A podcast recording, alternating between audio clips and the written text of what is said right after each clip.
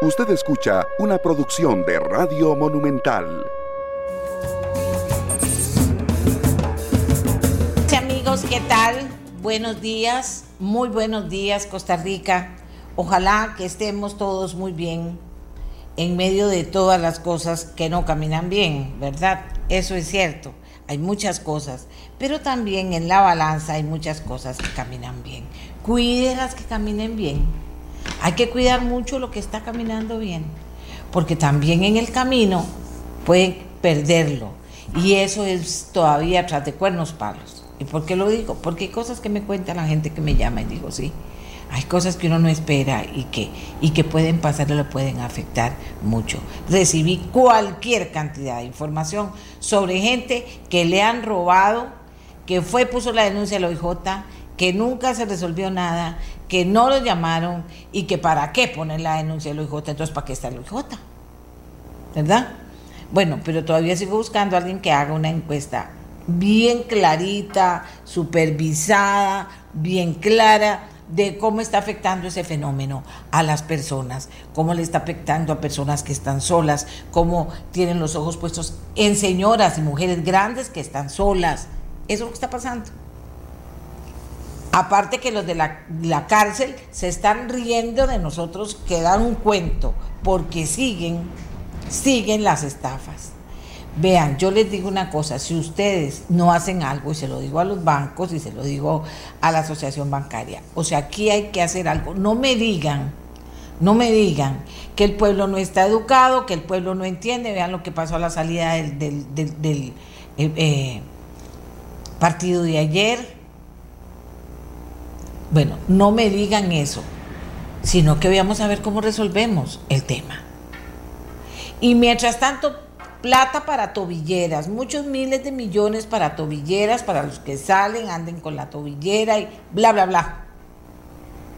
Eso no es una prioridad. Prioridad sería que con claridad el próximo gobierno, porque a este ya es perdido pedirle nada, el próximo gobierno y dentro del próximo programa de gobierno esté claro y establecido qué vamos a hacer con los privados de libertad, dónde vamos a construir cárceles no solo decentes, sino que puedan controlar lo que pasa ahí y que no se conviertan en oficinas de los criminales para muchísimas cosas.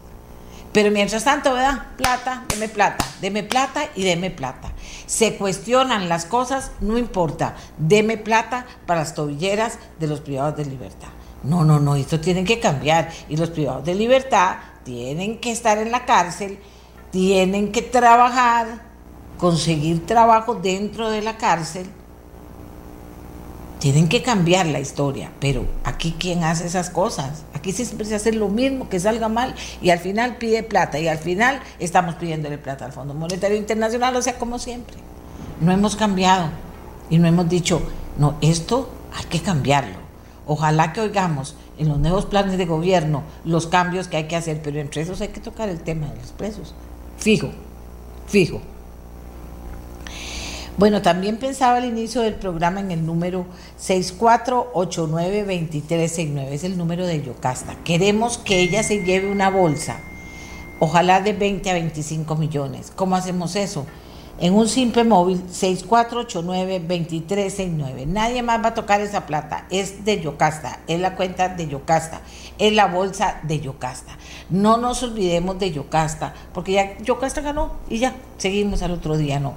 ¿Cómo la apoyamos a Yocasta? 6489-2369. A veces esto que yo cuento, la gente dice, ¿para qué le voy a dar nada? Otra gente apunta y no le da nada. Bueno, pero yo sigo diciendo, porque digo en lo que yo creo y creo que es justicia. Decirle aquí estamos, Yocasta, esto es lo que tengo, tómelo. Y poder ir ampliando esa bolsa para que el 14 de febrero estemos eh, ante la buena noticia de que lo logramos. Además que se está rifando un carro, por eso para mí no es el tema, el tema es la conciencia, el apoyo, la solidaridad. Y ojalá mujeres apoyando mujeres. Somos la mitad de la población. Tenemos que apoyarnos entre nosotras mismas. Bien, el COVID, no el COVID, la vacuna contra el COVID. 356 ticos dice afectados por la vacuna. ¿Cómo? La vacuna del COVID, Daniel Salas, ministro de Salud, descarta adelantar la vacunación de los diputados. He dicho, dice don Daniel Salas, y entonces tema superado en este momento, por lo menos. El COVID nos va a dar mucho que hablar. Miren, hoy vamos a hablar del comportamiento, del tema de que se vino para abajo el número de contagios que dicha. Pero ¿por qué? ¿Qué pasó esto? Y también de la vacuna y no solo de la vacuna, sino de las vacunas. Vamos a hablar un poquito de esto para informarnos todos, ¿de acuerdo?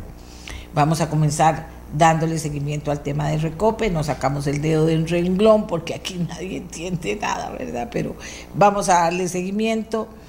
En el plenario legislativo, 40 diputados a favor y 8 en contra aprueban la orden que dispone la forma en la que comparecerá el presidente de la República el próximo 10 de febrero, o sea, ya llegó ese día. Y la noticia que puso a muchos a pensar, a, mí a trabajar, porque eso se, dispuso ya, se conoció en horas avanzadas del día, eh, la Unión Costarricense de Asociaciones de la Empresa Privada, o sea, UCAEP, el organismo más fuerte que tiene que ver con organización del sector privado se une a sindicatos, a cooperativas, a asociaciones solidarias, le mandan una carta al presidente y le dicen una pausa, presidente y diputados, también se la mandan a los diputados. Estamos pidiendo una pausa de un mes para revisar acuerdo con el Fondo Monetario Internacional. Lo dicen todos. ¡Wow! ¿Cómo? se unieron los del sector privado con, con los sindicatos, con los solidaristas. Bueno, algo está pasando. Desconocer que pasen estas cosas es no querer ver, ¿verdad? No querer ver, pero algo está pasando. Por supuesto que lo vamos a tener aquí. Imagínense la carrera cómo trabajamos anoche para poder tenerlos. Vamos a tener a Álvaro Jenkins, presidente del sector privado. Vamos a tener ya les digo todos los nombres, Carlos Campos también va a estar con nosotros. Tenemos a, varias personas para que nos digan qué pasó con esa carta, que nos diga Álvaro Jenkins cómo es que toma la decisión la UCAEP, a Lenín Hernández, dirigente sindical, a Grace Cristina Badilla, presidenta de la Federación de Cooperativas de Ahorro y Crédito, a Carlos Campos Rojas, representante del Movimiento de Ciudadanía que construye Territorios Seguros. Es una organización que hay que forma parte de este grupo de más de 36 asociaciones que eh, tomaron la decisión, se unieron, enviaron esta carta al presidente y a los diputados. Así que también vamos a saber de eso. Muy agradecida con todos ellos porque a última hora de la noche anduve corriendo para poderlos tener esta mañana en el programa y todos me contestaron afirmativamente. Entonces, vamos a ver qué pasó con esto. Es una noticia importante e interesante con la que vamos a estar eh, trabajando amigos y amigas esta mañana. ¿Qué, ¿Qué más nos ocupa? Un montón de cosas, demasiadas cosas, pero interesante vamos una, vamos una por vez, vamos una por vez, vamos una cosa por vez. Vamos a comenzar con el tema de Recope. Pablo Heriberto abarca y eh, dos diputados, eh, Yoleni León, eh, don Rubén hizo, eh, trabajó con ellos para presentar, recuerden en lo que quedamos con Recope, para presentar un recurso y entonces ustedes durante el día me decían a mí, yo firmo, yo firmo, ¿dónde hay que firmar? Yo firmo. Bueno, la cosa, por variar, no es tan rápida. Yo diría que ni tan clara. Habíamos quedado que la Junta Directiva de Recope no ha firmado la convención, entonces no hay convención todavía, no sé, pero estaba muy, está demasiado cuestionada esta convención, demasiadísimo, ya no hay manera y yo espero que prontamente podamos tener este documento, porque aunque un abogado puede ir a recogerlo, resulta que mientras que no se presente, pase, pase a la junta directiva, diga esto, lo otro, vaya aquí, vaya allá, ese documento no lo vamos a conocer. Esas formas de hacer las cosas, trampita sobre trampita, para un pueblo que a veces eh, peca de ser muy, muy confiado, pero que le molestan ciertas cosas. Y mientras tanto, ¿cuánto pagamos nosotros de ese, los costarricenses? Aparte de la gasolina, y de los combustibles, cuánto le pagamos a esta convención, cuánta platica de cada uno de nosotros sale para pagar esta convención. O sea, esa historia tiene que acabarse ya. Y los diputados pararon en comisión lo del tema de las de las convenciones. Como lo dije ayer y lo repito hoy, viene la, viene la política. Vea y descubra los politiquillos Véalos, véalos, véalos trabajando debajo de la mesa, eh, con sonrisita, pero de esa sonrisita de mentiras. Usted ha visto cuando la gente se ríe de mentiras, y si uno no, este no se está riendo de verdad, se está diciendo, vea qué majes que son en este país, aquí me los estoy bailando. Y me dicen que todo el tema de empleo público, el tema entre lo que está la convención colectiva, está siendo manejado, así me han dicho todos los que llamé, que saben de esto por Víctor Morales, Mora, y por el jefe de fracción de la Liberación Nacional con quien conversé ayer. Y dice uno, ¿cómo que manejado? ¿Cómo que manejado? ¿Cómo que manejado a estas alturas? Que es que no quieren ver y no quieren leer los políticos tradicionales lo que está pasando. Pues vean, no quieren leer y vean todos los que creen que si aquí no cambiamos y cambiamos cómo, con transparencia, con verdad, con ¿qué les voy a decir? Haciendo las cosas correctamente, respetando las leyes. Si aquí no cambiamos, pues nos vamos a, no a preocupar, vamos a ver que las cosas están cambiando. Y sin duda esta noticia de que UCAEP se une a sindicatos, a cooperativas, a solidaristas y le envían esta carta al presidente y a los diputados, es, es una de esas cosas que vale la pena analizar porque están cambiando las cosas, ¿verdad? ¿O no? ¿Se imaginó usted esto? Pues mucha gente jamás se lo imaginó. Vamos a hacer la primera pausa y voy a pedirle a Pablo Heriberto Abarca, diputado del Partido Unidad Social Cristiana, quien junto a Jorleni León ya eh, están tramitando este recurso para presentar con tiempo, si la leguleyada no nos impide llegar a tiempo, porque puede ser la leguleyada aquí muchas veces manipulada y aprueban una ley y dejan la trampa hecha. Y bueno, cuando nos frieguen mucho nos arrinconden, como ahora, aquí está la trampa. Aquí está, como está pasando ahora.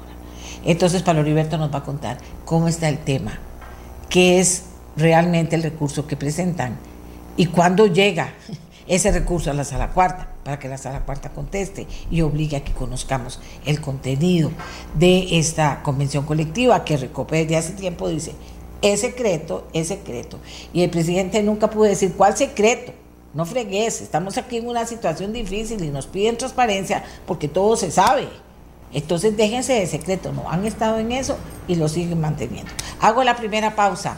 Hago la primera pausa, Costa Rica, estoy a la orden, estoy eh, leyendo sus mensajes, estoy preocupada y ocupada en poder resolver tantas cosas que tenemos en la lista. De ninguna me olvido, no se preocupen.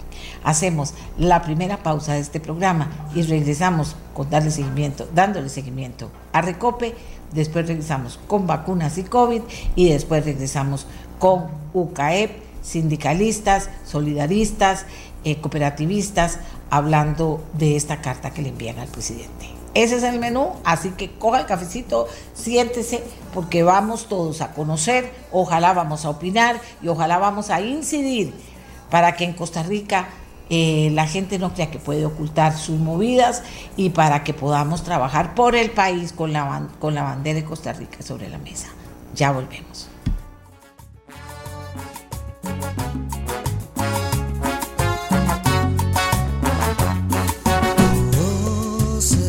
fuerza que cambia el latido de un corazón. Vamos a ver Costa Rica, tenemos mucho material y tenemos muchas voces en este programa. La primera de ellas es de, la de Pablo Heriberto Abarca. Me dicen, amigas y amigos, me dicen que el presidente ejecutivo del de Recope hizo un comentario anoche que mandó, uno de esos comentarios que dice uno, ay Dios mío, tras de cuentos palos, dice que ellos no van a poner abajo por la presión de la prensa. ¿Quién les ha dicho que la prensa está presionando? La prensa está presentando una preocupación que tienen los costarricenses. Y aquí en Costa Rica, señores, para todos los que creen que no, si no fuera por la prensa que destapa muchas cosas, ¿qué no hubiera pasado aquí en este país? Inclusive en el mundo, con Panama Papers, por ejemplo. Pero ¿qué no hubiera pasado en este país si la prensa no destapara cosas? Así que no venga a bajarle el, tono a la prensa. La prensa no está mintiendo. Yo, por ejemplo, como prensa, ameliarrueda.com está diciendo lo que pasó. ameliarrueda.com fue la que tuvo la información, lo pasó de primero. ¿Y qué dijo? Esto, esto y esto. Y queremos conocer eso. Eso no es una mentira, eso no es la prensa manipulando, es la prensa recogiendo la preocupación de los costarricenses. Ahora no me venga con el cuento de que es que no, no va a sucumbir a, la presión de la prensa. No. Nosotros vamos a seguir presionando, nada más para que Costa Rica vea cómo están las cosas. Entonces, en ese, en ese, en esa tesitura hablo con, con Pablo Heriberto. Muy buenos días, ¿Cómo está la cosa, Pablo Heriberto? Quedamos ayer, hay que presentar un recurso. ¿Para qué era el recurso? Se hizo el recurso, se firmó el recurso por usted y Lenny León de la Asamblea. ¿Y ahora qué pasa? Porque yo dije, bueno, de una vez vamos. Dice, no, no, no, no, no. No, no, un momentito, espérese y le cuento. Entonces le dije, no me cuente a mí, cuénteselo a los costarricenses. ¿En qué sitio estamos de este tema? Buenos días. Buenos días. Buenos días, doña Amelia. Mucho gusto. Un saludo a los costarricenses. Yo nada más quiero hacerle un comentario con, adicional a lo que usted dice. No solo la prensa, los diputados de oposición le estamos diciendo al gobierno que se detenga y se ocupan 38 votos ahorita.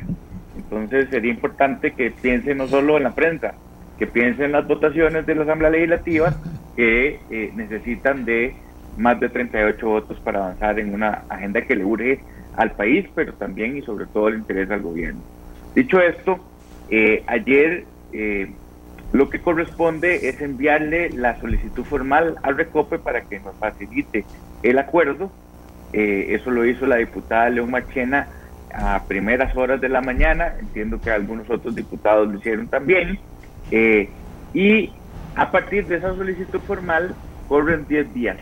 O sea, los 10 días hábiles el, Recope no ha respondido a los diputados, entonces ya tenemos listo el recurso en el que nos ayudó don Rubén y que nosotros también tenemos, eh, yo he ganado bastantes recursos en ese entendido, para que la sala eh, obligue al Recope a respondernos con el borrador o con el acuerdo ya, eh, digamos, concreto.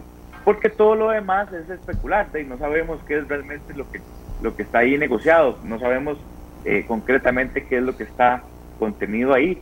Entonces, eh, ese es el, procedimiento correcto. Ya esa solicitud se fue ayer, corren 10 días a partir de ese momento. Y bueno, yo lo que esperaría son dos cosas. Primero, que no sean necesarios los 10 días. Recope puede responder antes de los 10 días.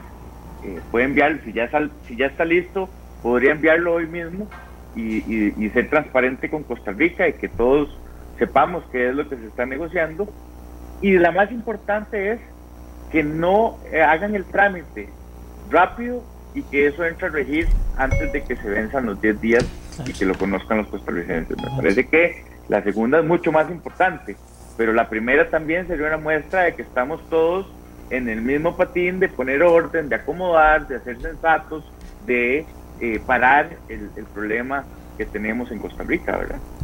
No, pues claro que sí. Y entonces ahora ya como no tienen que hacer, dicen que es que no van a sucumbir ante, el, ante la presión de la prensa. Pues prepárese, porque durante estos tres días nosotros estaremos con el dedo en el renglón. Y no crean que nos vamos a quedar callados para que la gente no se dé cuenta. La gente está molesta.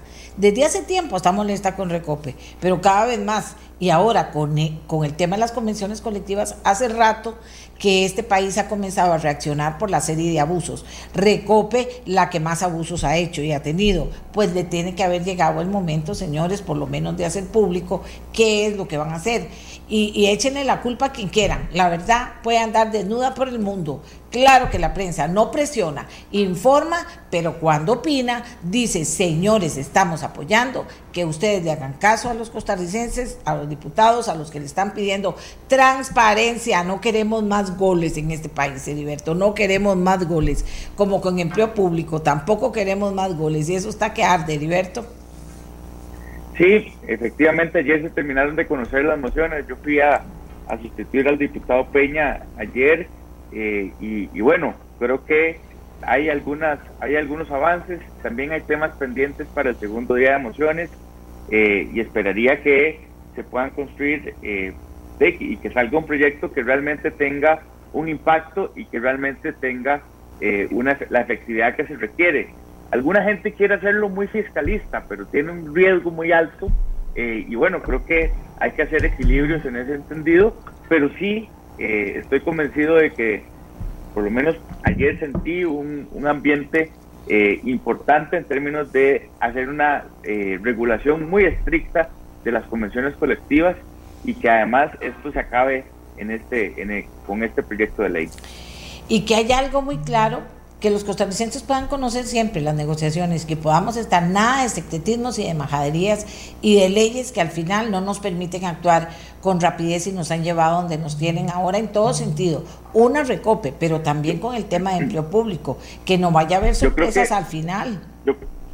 sí, yo creo que hay que hay que revisar en ese procedimiento. Bueno, dichosamente esta coyuntura y esto pasó, había pasado la del MEP, pero pero bueno, yo quiero seguir insistiendo en eso porque eso lo presentaron hasta en casa presidencial, ¿verdad? Entonces a veces uno no entiende cómo, cómo son las prioridades, pero bueno, eh, yo creo que hay que revisar en términos de que, de, resulta que esto, por lo que he escuchado, por lo que le entendí a don Rubén ayer y por lo que hemos revisado, es público hasta que se homologa, hasta que se deposita lo que se acordó.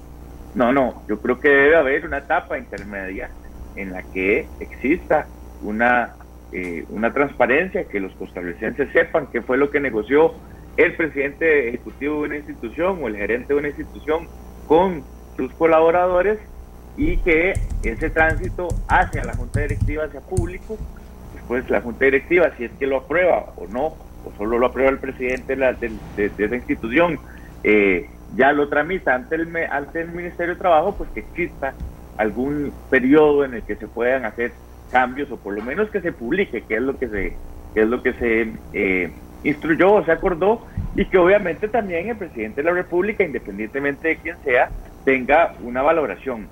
Hay que entender esto, doña Amelia, esto lo hace, entonces, estos son los alcances del Poder Ejecutivo. Sí, el Poder Ejecutivo es el que ejecuta esto, el que negocia con los colaboradores y bueno, también ahí se pueden girar instrucciones. El representante de los, de los dueños del Recope es el presidente de la República. Los dueños del Recope son los costarricenses. Es una empresa en monopolio. Y por lo tanto, entonces, si el presidente manda en un tuit que se publique y no le hacen caso, yo creo que debería también ahí tomar algunas acciones con el presidente ejecutivo del Recope, digo yo, o con el gerente. Pero lo que es cierto es que me parece aquí hay no hay un compromiso de transparencia. Yo realmente eh, confío en que no sean necesarios los 10 días y que nos, que nos envíen ese, ese documento y si no, pues eh, aplicaremos el recurso de amparo y además me parece que no están ayudando en nada para que avance la agenda eh, tan importante que requiere Costa Rica. Muchas gracias a Pablo Heriberto Abarca. Si los ciudadanos somos los que pagamos, deberían consultarnos si estamos de acuerdo. Es cierto, va a llegar ese tiempo. Así que vayan poniendo las barbas en remojo. Voy a leer un comentario. Vamos a hacer la pausa y venimos con vacuna, con COVID y vacuna. Ahorita, ahorita, ahorita. Y entonces, eh, por eso voy a proceder a leer una cuestión que me dejó, eh, que me dejaron ayer, que yo creo que vale la pena que usted lo, la, escuche. Son gente que escribe y que gente que cree que, lo que dice, pues puede, no, que no caiga en saco, eh, en saco roto. Y eso por eso me es importante. Dice, las instituciones no deben existir perennemente. Si ya no cumple su objetivo, se debe cerrar. Nosotros somos un país caro porque tenemos que pagar impuestos para mantener seguridad, educación, salud, que no satisfacen las necesidades de los ciudadanos. Solo se mantiene el personal de las instituciones y por otro lado tenemos que pagar los servicios privados cuando estemos en problemas. Estamos en este enredo porque hemos sido gobernados por estatistas irresponsables. Estatistas irresponsables significa gente que solo piensa en fortalecer el Estado, en, en, en regalar más puestos, en no controlar si es si son efectivos los puestos que están trabajando porque el país marcha mejor, eso no me importa. Me importa que al final voten por mi partido. Este tipo de cosas se tiene que acabar, Costa Rica. Y lo de la prensa, me siento tan orgullosa yo tengo 45 años de trabajar de periodista y me siento tan orgullosa de ver que nuestros medios o cualquier medio de Costa Rica hace denuncias, investiga, golpea, muestra lo que está pasando en la administración pública. Ahora, si la justicia no hace nada, si el presidente no hace nada, son otros 100 pesos. Pero me encanta, porque la prensa, señores, no dejen de valorar las cosas buenísimas que ha hecho aquí y es destapar y destapar y destapar y destapar cosas que no están bien. ¿De acuerdo? Y entonces, claro, no somos perfectos, pero, porque aquí hay que decir eso siempre, no somos perfectos. Pero, pero tampoco van a venir ahora a decir, ay, no, es que la presión de la prensa, mucha presión, mucha presión de la prensa y del país. Somos los dueños de Recope y Recope tiene que entender y no vengan con cuentos. Aquí no hay cuentos, Recope. Aquí no hay cuentos. Si lo perdemos, lo perdemos, porque aquí también hay una serie de manipuleos para que al final no se pueda, ay, mira, no se pasó, pasó el plazo, no se pudo, entonces lo tenemos que hacer, no recope. Así no es y no invente. Y además, yo creo que así como que hay que intervenir en la caja y hay que investigar la caja, hay que investigar también qué está pasando en Recope a estas alturas. Con Recope institución, no digo con Recope convención colectiva, que también hay que averiguar qué es lo que quieren pasar pagado por nosotros como privilegios en Recope en un momento en que ni siquiera este país tiene plata para vivir a corto plazo. ¿De acuerdo? Hacemos la pausa y no quitamos el dedo del renglón. Hacemos la pausa y venimos con COVID, vacunas. ¿Qué está pasando con el COVID? ¿De acuerdo? y amor.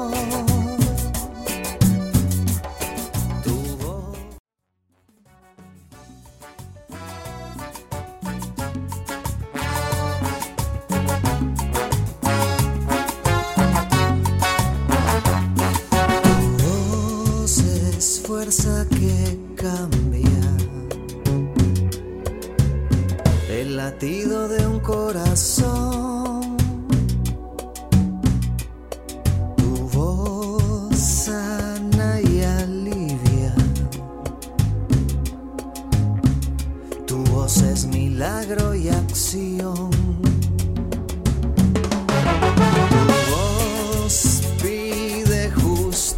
Y aquí tenemos opiniones, siempre tenemos opiniones, pero vamos con el otro tema. Solo quiero decirles en relación al tema de Recope que alguien me dice aquí. Buenos días, Amelia.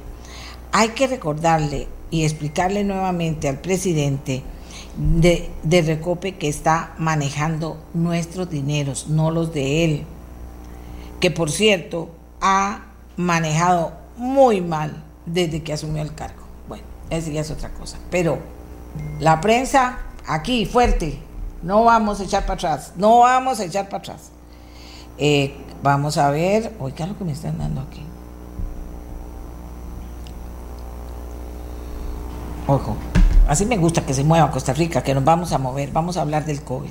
Y para hablar del COVID tenemos a dos personas, porque en el tema del COVID aquí en Costa Rica ahorita hay dos temas, sin duda alguna. Uno de esos es qué está pasando. Es cierto que, que, bajaron los contagios, hay una explicación, una explicación científica, o no lo tenemos claro por qué esto está pasando. ¿Estará midiéndose bien o no se estará midiendo bien? No entendemos eso de que de repente estábamos ahí y ahora estamos bajando. Bueno, hay una persona que estudia eso, que ha estado muchísimas veces aquí con nosotros, un doctor en el tema y preocupado cada día por actualizarlo y nos va a actualizar el tema desde esa perspectiva, que es el doctor Luis Rosero Bixby. Y tenemos también a un pediatra inmunólogo, miembro de la Academia Nacional de Medicina, el doctor Arturo Abdelnur, que nos va a ayudar a hablar de la otra parte, eh, eh, qué está pasando con la vacuna, qué, qué maneja él de información sobre no lo que está pasando aquí, sino también con esas vacunas nuevas que andan dando vueltas por el mundo ya en las informaciones eh, cómo tenemos que, verlo y analizarlo. O sea, nos van a dar elementos de juicio sobre los temas. Y también está el tema de la vacunación, que en eso yo he sido clarísima. Si ya se dieron tantas vacunas, ¿A quién se le pusieron? ¿Dónde está la lista? Porque se dijo que había una prioridad y esa prioridad inclusive no se ha cumplido en muchas de las cosas. ¿Dónde está la lista? Hagamos la lista, publiquemos la lista, si alguien no la quiere ver, que no la vea, si alguien la quiere ver, que la vea. A quienes se ha vacunado en primera instancia, y por supuesto ya sabemos que a esos que se vacunaron tienen que tener eh, otra vacuna que también a algunos ya se les está, ya se les está eh, poniendo. Así que por ahí andan los temas. Don Luis Rosero, muy buenos días. También muy buenos días al doctor Arturo Abdelnur. Comienzo conversando con el doctor Rosero para que nos aporte todo lo que, lo que cree que es importante que escuchemos sobre este comportamiento que está teniendo el COVID. Buenos días, señores. Adelante. Adelante, buenos don Luis. Días. Buenos días, Amelia. gracias por, por, la invitación. Eh, eh, lo que yo tengo que decir es que estamos en, en, en una buena situación, ¿verdad? Mucho mejor que, que hace un mes, que la tasa de contagio eh, se ha reducido eh, notablemente, ¿verdad? Eh, veníamos por muchos meses con una tasa de contagio de 1, que significa que cada persona estaba contagiando a otra persona en promedio y eso nos mantenía en una situación de equilibrio con alrededor de mil, mil cien casos al día, ¿verdad? Eh, cerca de 20 defunciones por día, eh, a un nivel de hospitalizaciones de 600, etcétera. Así veníamos por meses, ¿verdad? Eh, llegamos a mediados de diciembre y había señales de que esto iba a empeorar, de que iba a aumentar la tasa de contagio. De hecho, aumentó durante las fiestas. Pero quizás el, milagro, o como quiera llamarse, fue que en Costa Rica no aumentó en la medida en que esperábamos, o no aumentó como hemos visto que ha ocurrido en todos los otros países de Iberoamérica, ¿verdad? Un, un aumento de cierta importancia, pero no tan grande. Y después, a partir del 2-3 de enero, se ha dado una caída notable, ¿verdad? Y estamos ahora en esta tasa de 0.82, o sea que cada 100 eh, contagiados contagian a 82 o cae en un 18% en cada ciclo, ¿verdad? Y cada ciclo en este, en este virus es de 7 u 8 días. Entonces estamos reduciendo la cantidad de contagios a razón de 20% cada 8 días. Ahora bien, estamos así desde hace dos semanas. ¿Hasta cuándo seguiremos así, en este nivel? No lo sabemos, porque la experiencia ha mostrado en todos los otros países que usualmente esto no dura mucho, ¿verdad? Puede durar unas pocas semanas, pero en algún momento es muy probable que vuelva a subir, que el virus encuentre la manera de, meterse en otros grupos. ¿eh? Pero mientras eso ocurre, estamos en una buena situación, vamos a llegar a un nivel de 300, 400 eh, casos que ya ah, pueden devolver trazabilidad a las autoridades. Eh, las defunciones, los fallecimientos aún no han bajado, pero ciertamente van a bajar. El efecto, eh, hay, un, hay un rezago, ¿verdad?, entre el momento en que empieza a bajar el número de casos el momento en que empiezan a bajar las hospitalizaciones, que son como dos semanas más tarde, y después una o dos semanas más tarde empiezan a bajar los fallecimientos. Ya eso está empezando a ocurrir, pero se va a notar con mucha más fuerza en, durante el mes, de, el mes de febrero. Entonces, en esta situación estamos. Don Luis, vamos a ver, tenemos forma, bueno, yo entiendo que la información sobre lo que está pasando en cada país, las mediciones, etcétera, pues está en manos de los gobiernos. Pero tenemos algún dato, de acuerdo a la información a la que podemos acceder, de por qué se estaría dando esa situación en Costa Rica. Eh, lamentablemente no, ¿verdad? Ahí navegamos un poco a ciegas. Sabemos algunas cosas. Por ejemplo, eh, eh, sabemos que no hubo grandes medidas de cierre de la economía, sino unas medidas de alcance limitado, ¿verdad? Se limitó un poco la, circulación de las personas, las reuniones, la cantidad de gente que puede estar en bares, etcétera. Es posible que esto haya tenido algún impacto, ¿verdad?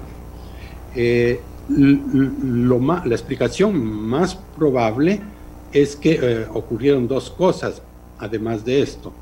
Una es que eh, la población costarricense eh, ha, captado mejor que otras poblaciones de Iberoamérica el mensaje de las cosas que hay que hacer para reducir el contagio, ¿verdad? Mascarilla, distanciamiento, no hacer reuniones. entonces, esto es, es, un logro de la población en sí, ¿verdad? Así como se le ha regañado a la población cuando la tasa va para arriba, el número de casos va para arriba, ahora hay, que felicitarle y decirle que, el esfuerzo que se está haciendo, ¿verdad? Porque esto es un sacrificio para mucha gente, está dando resultados. esa es una explicación. Y la otra es el, curso natural de, de, estas infecciones, ¿verdad?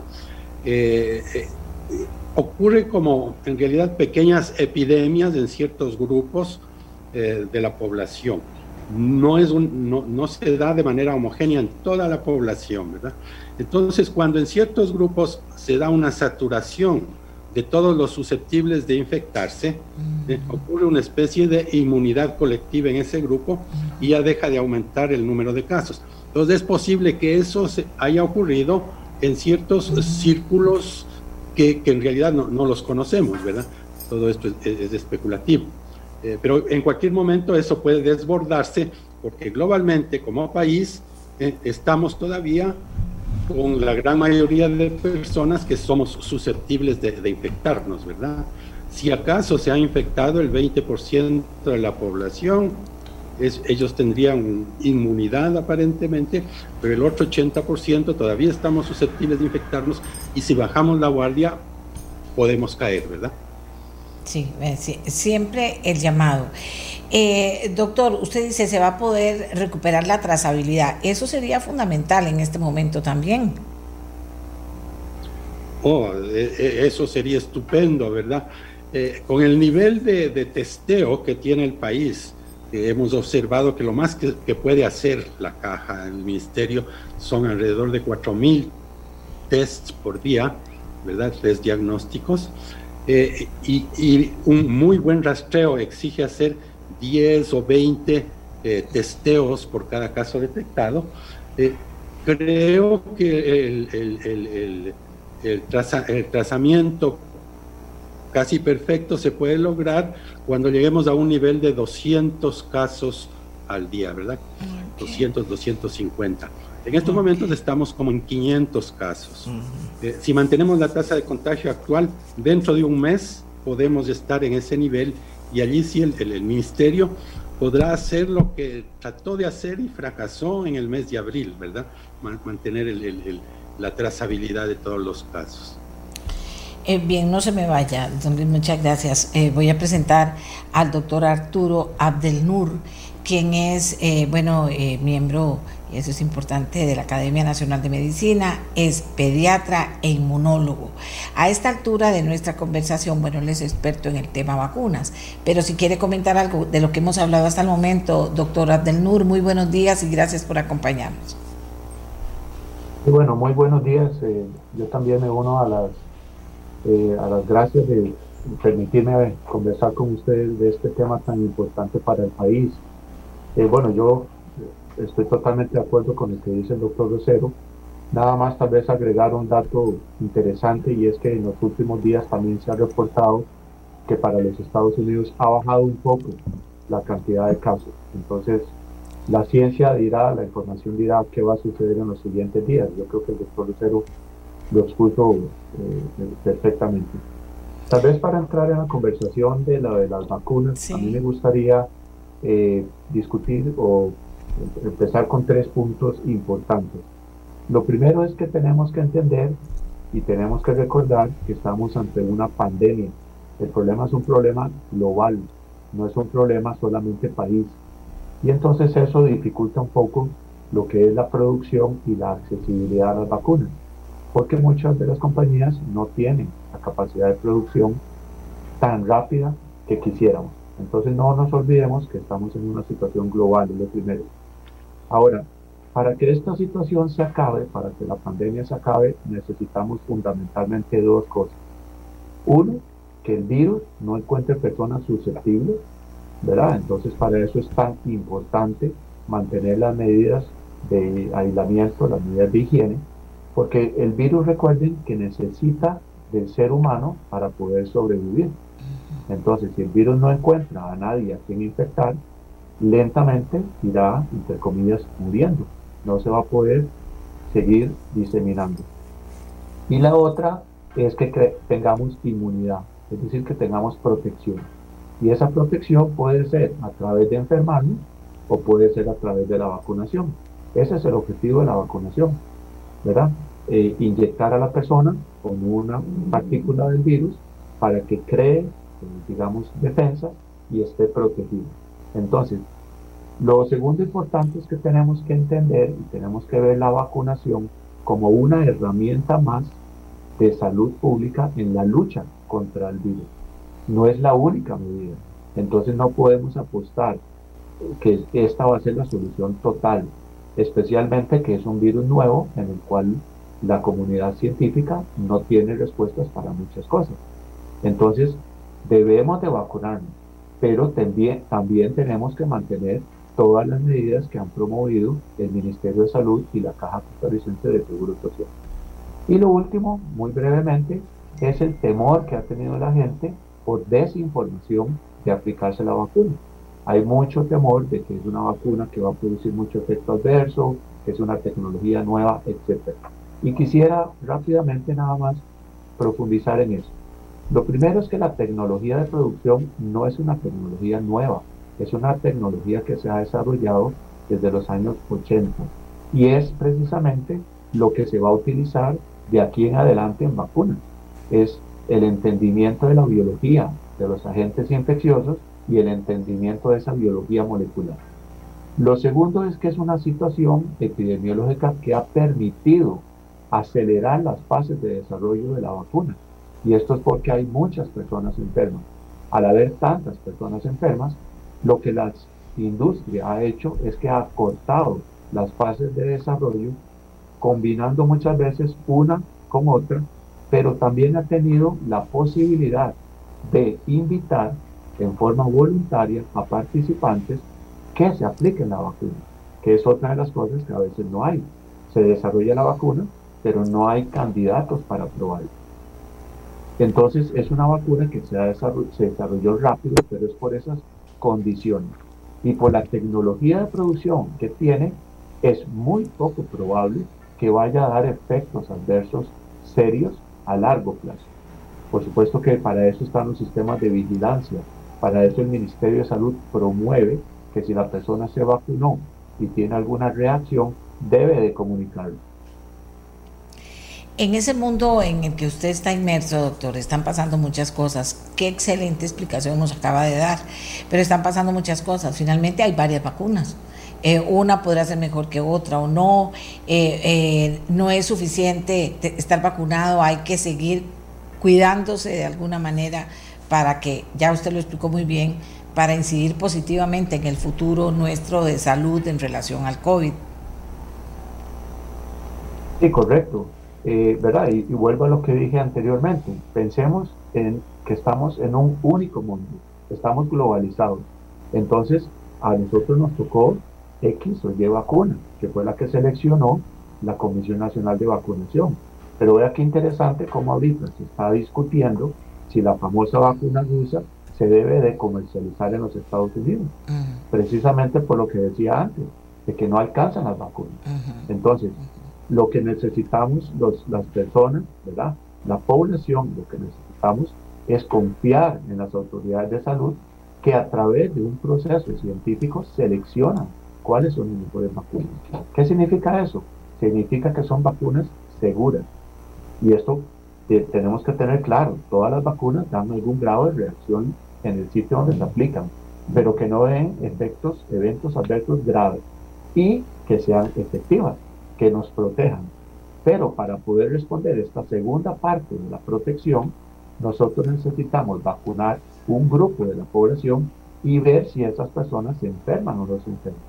Porque lo que nosotros como médicos tenemos es la información de los estudios clínicos. Ahora vendrá la información de la vida real.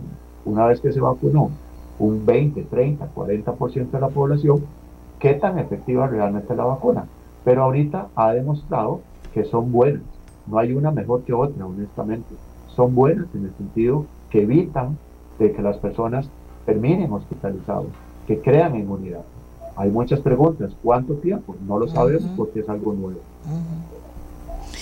Eh, vamos a ver, dice usted que ya está en Estados Unidos, están pensando en la vacuna, en la vacuna rusa.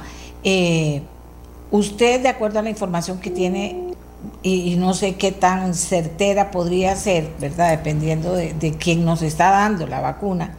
Eh, cree que nosotros en un tiempo importante vamos a poder tener la mayoría de la población vacunada porque la caja ha dicho, nosotros estamos en plena eh, disponibilidad de hacer muy intensa la vacunación, lo que no tenemos son las vacunas. Sí, sí, claro, usted lo decía, eh, doña Amelia, al principio del programa, ¿verdad? Que es esto, digamos, que se, se, dice, se rumora, se habla, de que, digamos, cuándo me tocará vacunarme a mí, será real, no será real. La parte logística de, de vacunar una población como la población costarricense no es tan sencillo ¿verdad? Entonces, la Comisión Nacional de Vacunación ha hecho un excelente trabajo seleccionando las vacunas en base a evidencia científica que han demostrado ser mejores. Después viene la parte logística de la aplicación. Entonces, yo como médico entiendo que a veces nos cuestionamos. Por ejemplo, no quiero que se malinterprete mi, mi, frase, lo que voy a decir, pero por muchos de los médicos que trabajan en, la parte eh, eh, privada no han tenido acceso a la vacunación, cuando es una población de alto riesgo. Entonces, el gobierno está haciendo lo mejor que puede y el gobierno pues eh, irá lentamente mejorando ese proceso de vacunación con el objetivo de vacunar la mayor cantidad de gente en el menor tiempo posible para crear inmunidad de lo que se llama colectiva, inmunidad de rebaño, que va a permitir que el virus entonces se controle. En este momento, bueno, y usted es pediatra, en este momento, ¿qué, ¿cuál es la preocupación más importante para la comunidad médica con la que trabaja usted en relación al COVID? Bueno, eh, ha, habido diferentes eh, prioridades a lo largo, digamos, de la pandemia. Eh, usted bien conoce que primero era no saturar los servicios de salud, ¿verdad? Eso era una prioridad uno. Ahora ya está parcialmente controlado esto, ¿verdad? como decía el doctor Rosero antes, ha bajado la tasa de infección, pero no se, ha, no se puede cerrar el capítulo. Ahora la parte más preocupante es poder vacunar la mayor cantidad de gente posible. Entonces, ahí es donde yo creo, o sea, lo que quisiera aportar, lo que quisiera que la gente comprenda, es que la vacunación es un acto voluntario. A nadie se le obliga que lo, que lo vacunen, pero las personas deben de tener la información necesaria para tomar esa decisión y aceptar o no que se vacunen.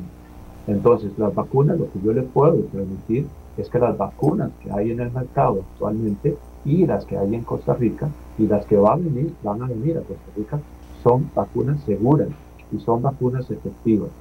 Entonces, yo insto a que la gente considere eh, en base a información de eh, confiable vacunarse. Eh, no se me vaya tampoco, doctor. Doctor Rosero, a esta altura de la conversación, ¿qué le parece interesante irle aportando a la gente como a forma de, de cierre de lo que hemos conversado y a forma eh, y y como, ¿qué le puedo decir? Con la información que se maneja ahora, los criterios que ustedes nos dan, ¿qué podemos darle a la gente en el sentido de, porque Costa Rica no es un país al que hay que convencer de vacunar, en Costa Rica la gente está deseando que lo vacunen eh, y en otros países eso no pasa, pero sí en el manejo de, de, lo que deberíamos hacer siempre en aras de de evitar el contagio, siempre en aras de adquirir una nueva cultura de cuidado en última instancia.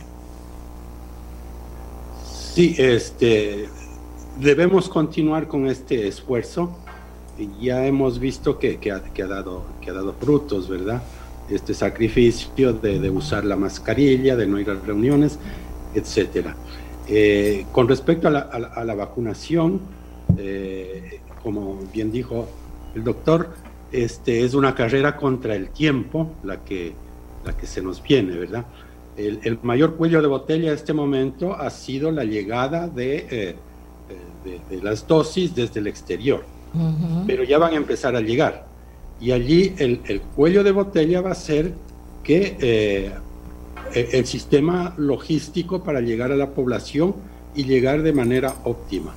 Y ahí sí tenemos que estar todos vigilantes y ahí es cuando el, gobierno, las autoridades eh, pueden hacer un gran trabajo y ganarse la, gratitud de las personas o pueden este, tener un, fracaso eh, estrepitoso, ¿verdad? Sería inadmisible, por ejemplo, que lleguen eh, decenas de miles de vacunas y que por cuestiones burocráticas se guarden, ¿verdad? No salgan inmediatamente la semana siguiente y lleguen a la población. Eso puede ocurrir y ha ocurrido en otros lugares. ¿Qué otra preocupación en ese sentido, doctor? Eh, eh, la otra preocupación es este problema de que si no se definen claramente los mecanismos eh, con los que se va a llegar a la gente, ¿verdad? Al máximo detalle, este, pueden darse situaciones de, de los famosos colados, de los que se brincan la línea, etcétera, y eso va a, se va a transmitir a la población y va a haber un gran descontento y el gobierno se va a echar un problema encima. Una tercera posibilidad es que si el, el, sistema logístico no, no se lleva a cabo con una gran precisión, dadas las condiciones en que tiene que mantenerse y manejarse esta vacuna, puede darse el caso de que eh, se produzcan grandes desperdicios, ¿verdad? Porque si esta vacuna no se usa en una, en una ventana muy pequeña de horas o de días, eh, hay que votarla. Entonces, es una tarea muy, muy delicada la que enfrenta el gobierno y tiene ahora sí que demostrar ¿eh? con hechos que, que, lo puede hacer, ¿verdad? Entonces, yo creo que debemos estar a la expectativa a ver cómo se maneja esto de la vacunación. Doctora Abdelnur. Sí, sí, totalmente de acuerdo. Y yo, digamos, eh, sí creo que es importante que la gente se inscriba, como está solicitando el gobierno en los EVAIS, que se inscriba en los centros donde les corresponde, porque cuando lleguen esas vacunas es cuando precisamente se van a empezar a llamar para vacunarse. No dejemos para el último momento. Entonces, una cosa importante por parte de la población es inscribir. La otra parte es completar los esquemas de vacunación no es suficiente con aplicarse una vacuna. Y como decía el doctor Lucero, es muy importante pues entonces mantener ese, lo que se llama, digamos, el esquema de vacunación, porque eso va a mejorar la efectividad de la vacuna. No debemos de pensar que con una sola dosis vamos a estar protegidos. Y por último, lo que decía, a pesar de que nos vacunemos, tenemos que mantener las medidas de higiene, tenemos que mantener el distanciamiento, el uso de la mascarilla, el lavado de manos, hasta que no logremos un porcentaje adecuado de inmunidad protectora de comunidad, de inmunidad de rebaño, cuando tal vez vamos a poder relajarnos un poco. Lamentablemente ya se habla de mutación del virus, etcétera. Hoy lo que sabemos es que esas mutaciones no hacen que la efectividad de la vacuna sea menor, pero sí puede aumentar la infectividad de esas nuevas se, sepas. Entonces, debemos insistir en las medidas de higiene. Eh, doctor Rosero, ¿ya usted está inscrito en el EVAIS? Creo que sí. He tenido problemas. Eh, o sea, yo trato de entrar por, por, internet, y, y, tengo problemas en verificar si es que tienen mi número de teléfono, mi información correcta. Yo me cambié de casa hace poco, hace un par de meses, y tengo esa preocupación, ¿verdad? a lo mejor me van a llamar a un número equivocado. Eh, o sea, hay problemillas con el, con el famoso EDUS. Sé que estoy allí, pero no sé si está la información correcta y me va a tocar, creo que ir en persona a, verificar eso. Bueno, yo les cuento, le cuento a ese doctor, eh, bueno, yo no sé, yo veo al doctor eh, Abdelnur muy joven. ¿Usted todavía no está en el segundo grupo, doctor? No, bueno, yo tengo la suerte, no soy tan joven, lo que pasa es que seguro la cámara me ayuda, eh, pero yo, yo tengo la suerte que yo trabajo en el hospital de niños, entonces ya a mí ya me vacunaron. Ah, ok. Igual estoy casi, casi en el borde del segundo grupo. bueno, yo por supuesto, eh, eh, tengo que vacunarme, quiero vacunarme y tengo la presión de mis hijos. Mami, tiene que vacunarse, no cambia de opinión, tiene que vacunarse. Cuando cumplí 65 años fui a Levi's y con, con, el papel de la luz o del teléfono, no recuerdo, fui para que me inscribieran. Entonces yo daba por un hecho que yo estaba inscrita en el IVAIS. Pues resulta que no estoy inscrita en el IVAIS. Es, eh, hice lo del doctor, lo del doctor Rosero, traté de y se complica la cosa. Entonces espero que hoy o mañana voy a ir al IVAIS de Huachipelín eh, voy a ir a, mejor voy a ir personalmente, doctor Rosero, para no llevarnos sorpresas. Voy a ir a inscribirme porque aparentemente, aunque se supone que estaba inscrita, no estoy inscrita ni siquiera en el IVAIS. Entonces voy a ir hoy en la tarde o mañana. Eh, guardando todas las medidas, ¿verdad? Con, careta, con mascarilla y guardando todas las medidas, voy a ir a inscribirme porque es mejor hacerlo, doctor.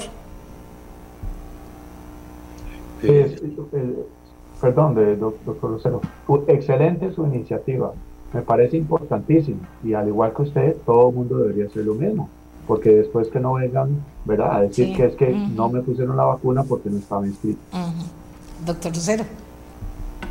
Eh, vamos, vamos, doctor. Usted tiene quien lo lleve y todo.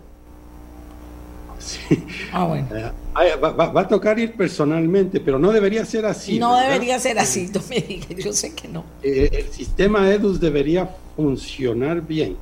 Eh, yo como le digo, puedo ver que estoy allí, puedo ver que estoy en el EDUS, pero no puedo comprobar que tienen la información y me preocupa que, que no me llamen porque tienen, no tienen mi teléfono o tienen algo equivocado. Sí, ahora, ahora ese es el tema, estar tranquilos. Así que tercera edad guardando, cuarta y quinta guardando, y si, y si alguien está preocupado, parece que si usted va con los papeles de la persona, podría hacerle la vueltita si hay alguien que esté enfermo o no, o no quiera salir de la casa. Pero en fin, eso, eso es lo que toca ahora. En este momento. Y yo le quería decir a los, dos, a los dos doctores que nos escuchan ya un cierre de ellos, porque yo he insistido desde el primer día en que esté clarísimo, clarísima la trazabilidad de a quienes están vacunando, de acuerdo a las prioridades que el gobierno ha dicho que tenemos. He insistido majaderamente, como dicen, ¿verdad? Porque, eh, porque también hay mucha información y he tenido acceso a casos reales de, de, que se lo brincaron, de que dijeron que estaba vacunado. Dice, pero ¿cómo? Si yo vine y me dijeron que no había vacuna, yo resulta que estoy vacunado, gente en un hospital, por ejemplo. Todo ese tipo de cosas que, que yo creo que meten un ruido innecesario. Entonces he sido muy majadera en el tema de que haya... Eh, eh yo ahora cuando vaya a llevar voy a decir, ¿dónde está la lista de los vecinos de Coachipelín que, que, que saben que vive aquí, que no sea han venido, no han venido, ¿cómo está? O sea, como tener esa facilidad comunicacional para que la gente esté tranquila, porque aquí estamos empezando. Esas 57 mil vacunas, ¿a quién se le dieron? ¿Por qué no saberlo? Para generar confianza. No sé, ustedes pueden decir, doña Amelia, no sigan y yo les tomaré en cuenta su opinión, o sigan en aras de, tener la mayor transparencia para que haya tranquilidad y cuando esto aumente no se arme un zipizape doctor Rosero.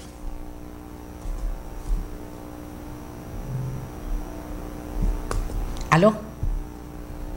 Doctor Rosero, ¿me oye? Ah, sí, eh, ah, en efecto, eh, la transparencia es, va a ser fundamental, ¿verdad? Eh, y, allí una cosa importante es que las, ah, la, la, forma de priorizar sea una forma sencilla. Ajá si los parámetros con que se priorizan son complicados, ¿eh? Ahí entiende. son rebuscados, allí es cuando se presta a, que se den los colados, etcétera, ¿verdad? Eh, una propuesta ha sido de que la edad, se use la edad ¿eh? como la forma de priorizar y la forma en que se va a ir llamando a las personas. parece que van va a ser así, ¿verdad? Que primero se va a llamar a las personas de 80 y más años de edad eso está bien y ojalá se continúe de esta manera, ¿verdad?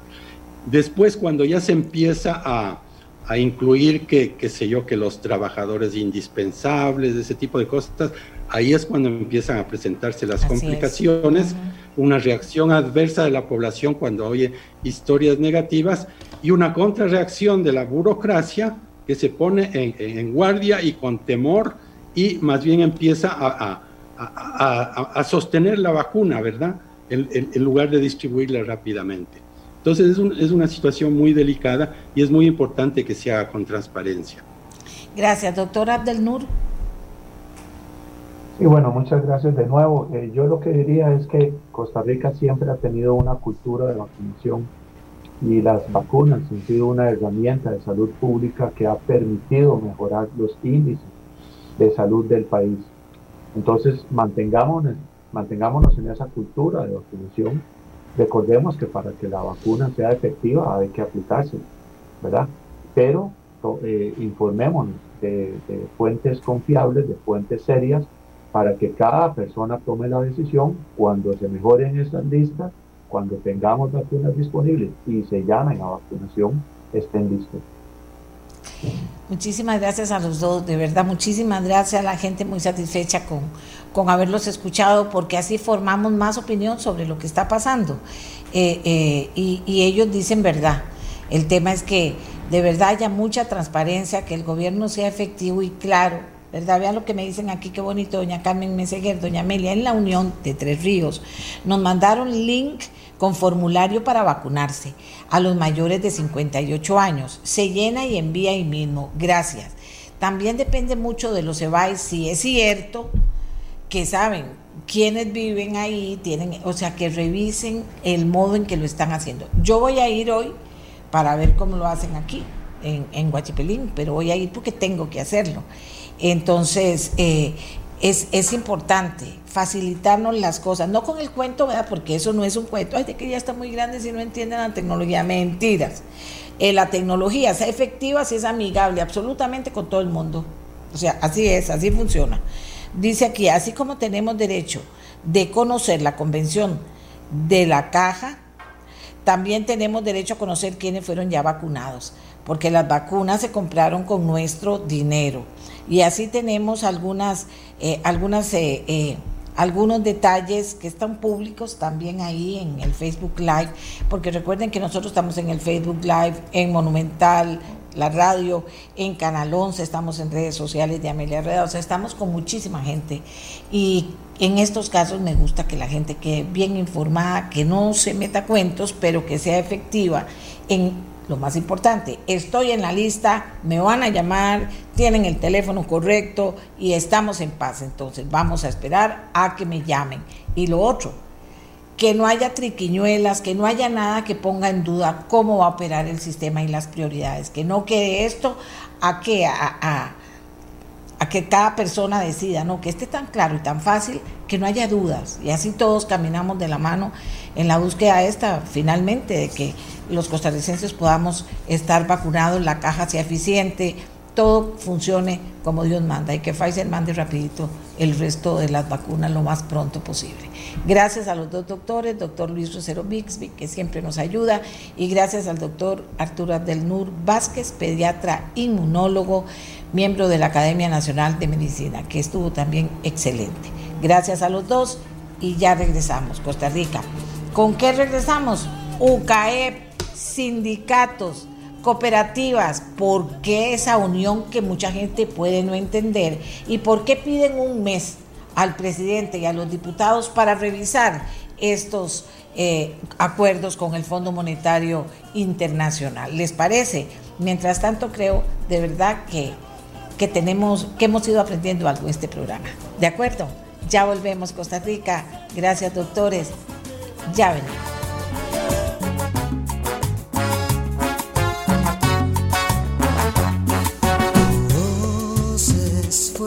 que cambia el latido de un corazón.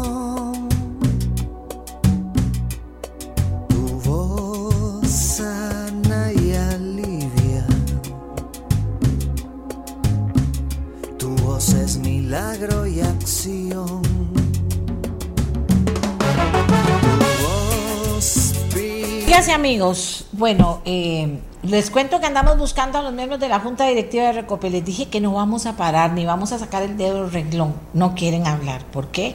Están pagados por los costarricenses porque no quieren hablar. Ahí seguiremos, ¿verdad? Seguiremos Recope y seguiremos. Porque si aquí la cuestión es así, hay que seguir.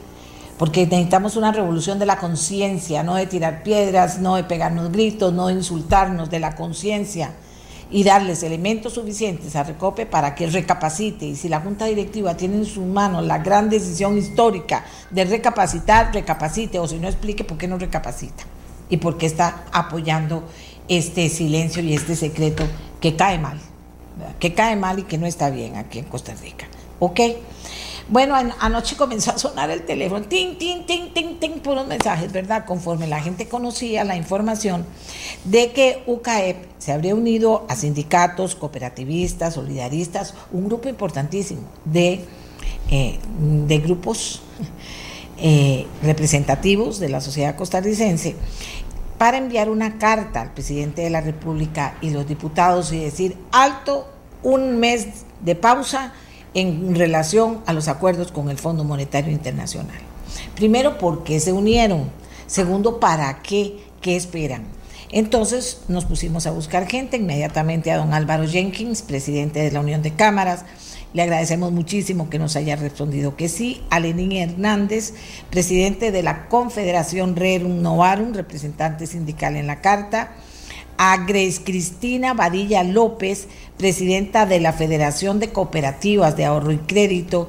Y a don Carlos Campos Rojas, que es el representante de un movimiento interesante, dice, movimiento de ciudadanía que construye territorios seguros, territorios seguros. Bien, los tengo a los cuatro aquí para que tratemos muy, como muy clarito y muy, muy concreto de contarle a Costa Rica por qué se unen, por qué se unen, qué persiguen exactamente. Y comienzo con don Álvaro Jenkins eh, de UCAEP, que quizá fue la sorpresa, ¿verdad?, que está haciendo UCAEP en, eh, en un grupo con los sindicalistas. Bueno, don Álvaro, tiene usted la palabra. Muy buenos días.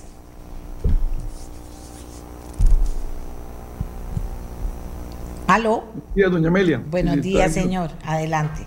Buenos días y muchas gracias por la invitación y saludos ahí a todos sus radio oyentes. Mire, doña Amelia, esto no es, no es nada nuevo. Es decir, yo desde el inicio de mi gestión, el, 15 de septiembre que inicié, digamos, mi, mi, gestión, a la semana siguiente salí dando declaraciones que la única manera ante la situación que estaba viviendo el país de resolver y llegar a problemas de largo plazo era uniendo y, trabajando unidos con, con sectores diversos. El sector privado solo no puede llegar a solucionar todos los problemas que teníamos en el país. Ahí el sector sindical es un, sindical, es un sector muy importante en el país. Las cooperativas, ni para qué, eso es otro sector muy importante, cooperativas, y luego se nos fueron uniendo movimientos como el de don Carlos Campos. Entonces, esto no es, no es nada nuevo, doña. Luego nos unimos eh, en la mesa del diálogo bajo la sombrilla del Banco Popular de Trabajadores y Trabajadoras del Banco Popular, en la cual también estuvimos unidos como 48 o más de 50 organizaciones tratando de lograr, eh, de buscando soluciones al país y muy enfocados más en reactivación económica que, que otra cosa. Entonces esto no es nada nuevo, somos los mismos grupos que hemos venido estando trabajando, buscando la solución eh, al país. Y esto, de lo, lo, que nos llevó a firmar la carta es simplemente que este diálogo hemos tratado de, de, hacerlo junto con el presidente y junto con el Poder Ejecutivo.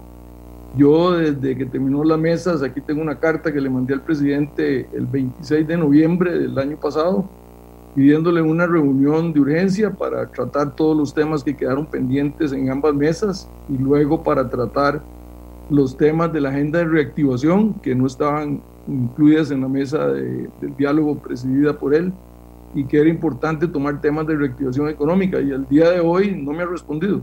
tenemos más de dos meses y resto donde tratamos de ver cómo nos acercábamos a él para tratar temas de este tipo y, y no he tenido respuesta. Lo único que tuve fue una llamada de, de un asistente de él diciéndome que que me reuniera con doña Gina, Dinarte, perdón, la, presidenta, ministra de la presidencia, y, yo le dije que no, que yo tengo buena amistad con doña Janina de hace años, que, para eso la llamo, que la cita mía era con él, no con, y no con la ministra de la presidencia. Así que ante esta negativa de diálogo y ante la premura que llevan eh, la carrera que llevan en la Asamblea Legislativa tratando de aprobar una ley de empleo público que ahora podemos referirnos un poco a, a la ley de empleo público, donde creemos que de, se le pueden hacer mejoras, donde en la carrera se están cometiendo algunos vicios ahí, de, creemos, de inconstitucionalidad.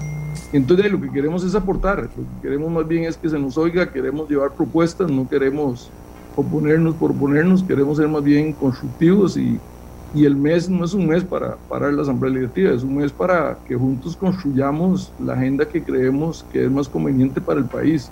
ese es el, objetivo eh, principal de, nuestra solicitud al presidente de la Carta, no, es ni mucho menos eh, detener el avance en la Asamblea Legislativa, lo que queremos es simplemente de que se nos escuchen nuestras propuestas y, construir juntos. Lo que creemos es una mejor ley de empleo público y una mejor eh, acuerdo con el Fondo Monetario y, y, hacerle un poco mejoras a todas las otras leyes complementarias al Fondo Monetario. Eso es realmente nuestra, nuestra inquietud y nuestra solicitud, doña Amelia. Don Álvaro, hubo voces a favor y hubo voces en contra en el sector privado cuando usted toma esta decisión en representación del sector privado. En 30 segundos, eh, ¿lo pensó mucho? ¿Está seguro? Eh, eh, lo, conversó con gente importante del sector? Doña Amelia, yo, yo respondo a, a 49 organizaciones o 49 cámaras y asociaciones que están afiliadas a la Cámara, eh, que están afiliadas a UCAEP. Desde un inicio yo lo he mantenido informado de todas estas negociaciones. De hecho, el martes pasado hubo una votación unánime de todos los presentes de la Junta Directiva de UCAEP apoyando esta iniciativa y apoyando la firma del documento que se hizo. Así que eh, en este momento cuento con el respaldo del del 100%, digamos, de, los, de la junta directiva de, los que asistieron ese día, solo faltó una persona de las 24, así que hay un respaldo del sector productivo unido, CAEF, que es a quien yo respondo. Gracias, don Álvaro. Lenín Hernández, él es presidente de la Confederación Sindical Rerum Novarum. También don Lenín recibió voces eh, y mensajes a favor y mensajes en contra de tomar la decisión. Eh, porque el sector sindical es muy amplio. O sea, ¿qué responde a esto o qué respondió en su momento cuando toma esta decisión? Muy buenos días, eh, doña Amelia. Buenos días. Eh, buenos días a los compañeros del panel virtual y muy buenos días al público que nos sintoniza en este momento. Doña Amelia, nosotros tomamos la decisión desde el año pasado de trabajar a favor de Costa Rica con propuestas claras, concretas, y lo hicimos desde el foro de la Asamblea de Trabajadores del Banco Popular.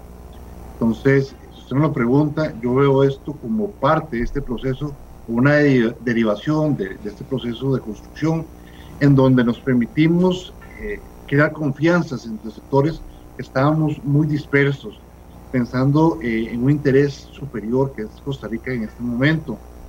Entonces, cuando tomamos esa decisión, doña Amelia, ya sabemos que vamos a tener eh, gente que nos va a maladversar, que nos va de repente a atacar.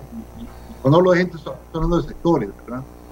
Pero aquí lo importante es lo siguiente, doña Amelia, lo que voy a mencionar.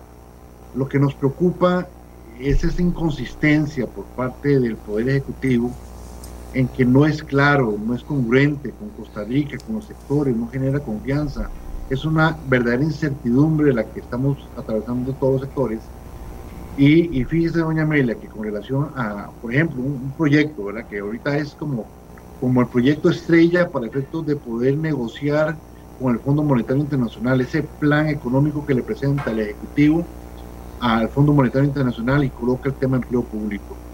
Eh, desde Casa Presidencial eh, le dicen a los sectores sindicales que no van a convocar el proyecto hasta que el mismo eh, esté suficientemente consensuado y, blindado, ¿verdad? Porque tiene muchas inconsistencias desde el punto de vista jurídico. Esto nos lo dicen a nosotros. Y resulta ser que a, a, las cámaras empresariales le dicen todo lo contrario, le dicen que no, que el proyecto tiene que ir así como va. Y le están apretando prácticamente todo el acelerador y eso es muy riesgoso en un momento en que estamos atravesando, en donde el Ejecutivo está colocando todos los huevos, disculpen la expresión popular que estoy utilizando, en una sola canasta y es para negociar con el Fondo Monetario Internacional, llegar a nadadito de perros y dejarle el problema al gobierno siguiente. Y lo que venimos diciendo nosotros es que dónde están las políticas de reactivación económica. Y de repente sonará como que este sindicalista se hizo de las cámaras empresariales.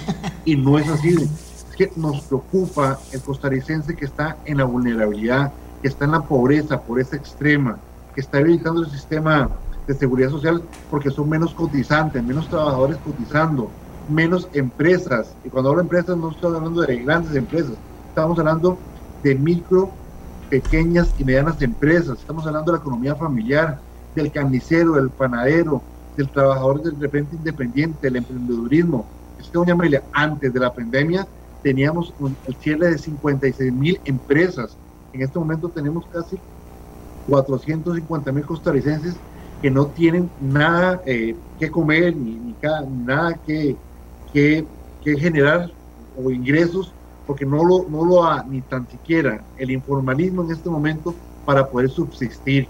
Entonces, aquí es donde nos preocupa eh, demasiado, eh, repito, ¿verdad?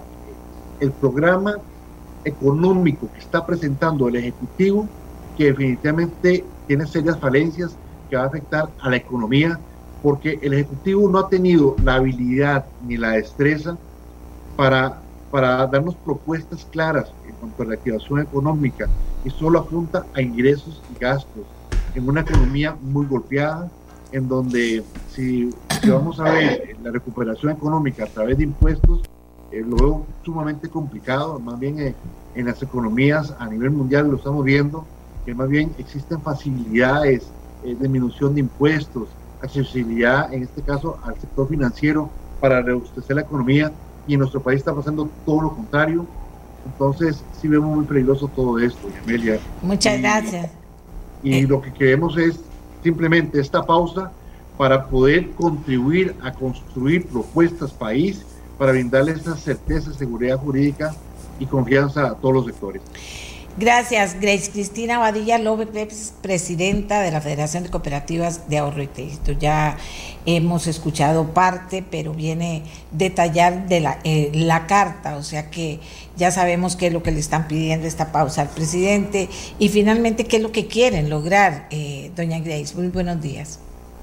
Muy buenos días, doña Amelia, y para todos los costarricenses que en este momento nos están escuchando o sintonizando. Muchísimas gracias por la invitación. Eh, doña Amelia, definitivamente hoy se nos impone de manera respetuosa y contundente un diálogo, un diálogo con todos los costarricenses, desde el presidente de la República hasta cualquiera de nosotros que puede ser un costarricense sencillo. Debemos dialogar. El país está atravesando por una situación muy crítica, eh, lo han externado mis compañeros, no quiero reiterar, pero eh, buscamos la vía del diálogo, difícilmente vamos a encontrar una solución correcta a todos los problemas que está enfrentando nuestro país. Todos conocemos o tenemos por ahí algo de conocimiento del aporte histórico que ha hecho el cooperativismo y lo ha hecho basado en el diálogo, en la comunicación constante, en la búsqueda, eh, búsqueda constante de soluciones eh, a los problemas que nos aquejan a todos. Así es que hoy nos hacemos presente o nos hemos este, reunido en este grupo interdisciplinario, como lo mencionaba usted, con pareciera diferentes intereses, pero que al final lo que nos reúne es el interés colectivo de salir adelante, de construir un eh, país. Grace, y los une también, los, los une también un no al Fondo Monetario Internacional. ¿Qué debilidades ven claras? no al fondo, conseguir recursos frescos en otra parte, o sea, finalmente, ¿qué pretenden en ese tema en concreto? Porque la pausa es que el gobierno y los diputados hagan un alto durante un mes en relación a lo que se está negociando con el Fondo Monetario Internacional y a los compromisos que adquirimos. Creemos que en conjunto podemos remozarlo, doña Amelia, buscarle mejores soluciones. Creemos que es necesario un, acuerdo pero eh, en ambas vías, que no únicamente sea fondearnos para, para arreglar un simple problema, sino que las soluciones sean de forma integral. Necesitamos revisar ese proyecto de empleo público, que, que si bien es cierto, es una necesidad, eh, también este, requiere de mejoras importantes y creo que nosotros juntos podemos construir propuestas que, que ayuden a, a presentar un, un proyecto que contenga las necesidades de todos los trabajadores y trabajadoras de este país, tanto el sector público como el sector privado que está urgido de propuestas serias, integrales, eh, ¿verdad? Que reactiven la economía, que tengan una posibilidad de desempeñarse, de llevar eh, dinero digno, ¿verdad? Que tengan un trabajo digno para poder atender las necesidades de sus familias. No estamos opuestos al, acuerdo con el Fondo Monetario Internacional, pero sí que busquemos soluciones integrales. Eh, don Carlos, un día eh, voy, a, voy a hablar con usted más sobre esto de que es un territorio seguro, pero lo representa. Eh, es un movimiento que parece que se ha ido fortaleciendo. ¿Qué es lo que pretenden ustedes? Están apoyando una idea que es interesante, que hay un grupo grande que lo está apoyando. yo, yo trato de, de buscar camino. Ya doña Grace nos dice, no, no es que estamos en contra del fondo es que buscamos remozar esto que se acordó con el fondo. Eh, ¿En qué sentido cree usted o qué le preocupa fundamentalmente o al revés? ¿Qué proyecto habría que quitar, habría que dejar? Eso ya está ahí sobre la mesa. ¿Por qué creen ustedes que van a tener incidencia? O sea, que van a poder detener eh, eh, el camino que lleva ya esto. Carlos Campos Rojas, adelante. Muy buenos, días, doña Amelia. Buenos días. Muy buenos días, doña Amelia. Gracias por, por el espacio y buenos días a los compañeros de eh, participantes. Eh, miren, lo primero que nosotros tenemos que entender, como muy bien han dicho los compañeros, es que eh, lo que llama la atención es que están haciendo algunos creer que Costa Rica es El Salvador o que es Guatemala. Ese es el problema. O sea, este encuentro entre entre diversos sectores productivos, empresariales, eh, generadores de riqueza, todos, ¿verdad? Todos.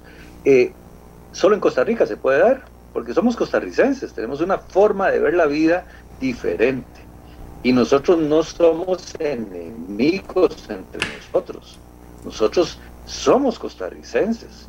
Y entonces, y de esta forma, entonces, nosotros nos hemos dado la tarea desde la responsabilidad que la Constitución nos manda, porque nosotros como ciudadanía nos vemos desde la responsabilidad que la Constitución nos manda, ni siquiera es que creemos, no, es que es obligatorio constitucionalmente ser responsable. Y la Constitución establece que nosotros todos nosotros tenemos que ser parte del ejercicio de un buen gobierno. el ejercicio de un buen gobierno no es tarea del presidente o de los diputados, no, es primeramente de toda la ciudadanía. Y entonces nosotros como ciudadanía nos hemos aplicado por la Asamblea de los Trabajadores y después en el llamado que hizo el presidente estuvimos ahí, estuvimos ahí, acudimos a su llamado, no nos negamos. Pero lo que tenemos que entender es que aquí hay que llegar con propuestas y nosotros tenemos propuestas. Usted, doña Amelia, tiene propuestas. ¿Cuántos costarricenses tienen propuestas en este país? Tienen ideas, pero se nos ha hecho creer que aquí hay un grupo de ungidos que son los que determinan las cosas. Y eso no es cierto. Nosotros no podemos seguir viviendo aquí de la, de la caridad electoral o, de la mendicidad de la, del clientelismo político. Costa Rica tiene que reconstruir la riqueza y esa riqueza se reconstruye cuando una persona tiene derecho a generar riqueza, abrir su negocio, abrir su, actividad empresarial, su emprendedurismo, su, actividad, eh, eh, sus emprendimientos para poder mantener su familia. En estos momentos la forma en que algunos funcionarios públicos han establecido la posibilidad de que esa riqueza se genere es totalmente irresponsable para evitar que la, que la, que la riqueza se genere. Y entonces la forma en que están llevando el debate eh, en estos momentos con el Fondo Monetario Internacional, que creemos que es una cosa natural, o sea, es una cosa normal. Las relaciones comerciales y financieras son normales. Y tenemos entonces que entender que producto de ese diálogo, especialmente con el presidente, se estableció claramente que ahí no se iba a negociar nada Ahí vamos a ponernos de acuerdo cómo sacamos adelante Costa Rica. Don Elian Villegas lo dijo comenzando aquí en el Estadio Nacional, lo dijo claramente, dijo, hay que pensar primero en la Costa Rica que vamos a construir. Y aquí por lo visto, con esta forma eh, irresponsable en que están llevando adelante el debate, lo que no quieren pensar es en la Costa Rica que se va a construir. Y nosotros como ciudadanía intervenimos, porque además hay otra cosa importante, doña Meli, usted lo estaba diciendo al principio del programa nosotros como ciudadanía no tenemos que estar a la orilla, excluidos. Según la Constitución somos parte activa de esa toma de decisiones. Y entonces aquí el funcionario público tiene que rendirnos cuentas. El funcionario público, según el artículo 11, responde penal y personalmente por sus actos. Y entonces, como ciudadanía, queremos nosotros dejar bien claro en este proceso cómo es que esos funcionarios públicos van a rendir cuentas, que no nos vengan a contar cuentos, no, que no nos vengan a dar informes de labores, no, que nos rindan cuentas, porque el salario de ellos sale del impuesto que paga usted, que pago yo y que paga la persona más humilde. La señora que está haciendo empanadas para salir a vender a la calle para poder comer, porque no tiene, antes, antes tenía casa, carro y comida, ¿verdad? Y trabajo. Ahora tiene casa y carro y no es sujeta de apoyo de la asistencia social, porque es vulnerable. Ok. Va hacia la pobreza, pero todavía no es pobre. Y como no es pobre, entonces es un problema. De eso estamos hablando, del compromiso nacional que tenemos como, como costarricenses de unirnos y, dialogar y encontrar el camino de paz que necesitamos para sacar adelante Costa Rica. Gracias, don Carlos. Eh, eh, don Álvaro, vamos a ver. Eh, aquí, como dicen siempre, hablamos mucho todos a la, a la hora de aterrizar, no nos dejan, no se puede. ustedes tuvieron la oportunidad, estuvieron en este foro amplio. ¿Sienten y esto es importante, que no se tomaron en cuenta sus preocupaciones, cómo piensan incidir ahora en lo que ya está caminando, o sea, como muy puntual, don Álvaro, o sea, les preocupa porque tengo entendido y tengo aquí en la mano la información de que les preocupan muchísimas cosas de las que están pasando, y eso es importante decirlo, no solo la ley de empleo público, les preocupan muchísimas de las cosas que están pasando en ese convenio con el Fondo Monetario Internacional. ¿Cómo piensan lograrlo? No los tomaron en cuenta, los diputados no los tomaron en cuenta, sí, el ley de este país, que los diputados tomen en cuenta a todos los sectores, eh, eh, lo dejaron de lado. Esto que habla el gobierno de brindar significa quitarlos a ustedes de todo esto para hacer lo que él quiere y así lo hizo. ¿Cómo está ese tema en concreto que podría provocar efectivamente que ustedes dijeran, si aquí no nos unimos, nos lleva la trampa a todos, don, don Álvaro? Bueno, doña Mela, yo creo que precisamente es eso. el, el peor esfuerzo es el que no se hace. Aquí estamos, el, como dije anteriormente, el presidente no nos quiso recibir, tanto a nosotros como a la parte sindical y el otro. Entonces, de ahí, aquí no nos queda más camino que, de que estar recurriendo a la Asamblea Legislativa y es un intento que estamos haciendo. Nosotros estamos seguros que tenemos propuestas que vamos a construir. De hecho, eh, a partir de hoy vamos a estar reunidos transformando en mociones o, ya sea proyectos de ley todas nuestras inquietudes con la gente. Vamos a estar Muy bien. trabajando entre mañana, sábado y domingo para el lunes, a más tardar o martes, tener ya algo concreto para presentar a la Asamblea Legislativa eh, y presentar al Poder Ejecutivo nuevamente también eh, nuestras propuestas ya concretas y de ahí es un intento que queremos hacer, de ahí si no, si no se nos quiere escuchar y no se nos quiere oír, de ahí vemos a ver qué, qué, es la manera que, que, tenemos que hacer para que, pero creemos en el buen juicio, creo que de los señores diputados y diputadas, en el cual son propuestas que están para mejorar, no estamos tratando de tener el proceso, como lo dije anteriormente, ni mucho menos de que no haya un acuerdo con el Fondo Monetario y menos que no haya una ley de empleo público, es decir, todos los que estamos aquí, como bien lo dijo doña Grace y Lenín, Creemos que tiene que haber un acuerdo con el Fondo Monetario por el bien del país, creemos que tiene que haber una ley pública, pero, pero mejorada, digamos, en ley de empleo público están hablando solo de cosas donde, donde están dejando por afuera eh, varios temas, digamos, incluso que, los, que lo permite la Constitución. Si la ley, en la Constitución Política, el artículo 191 es donde es un estatuto donde dice que el servicio civil regulará las relaciones entre el Estado y los servidores públicos con el propósito de garantizar la eficiencia de la administración.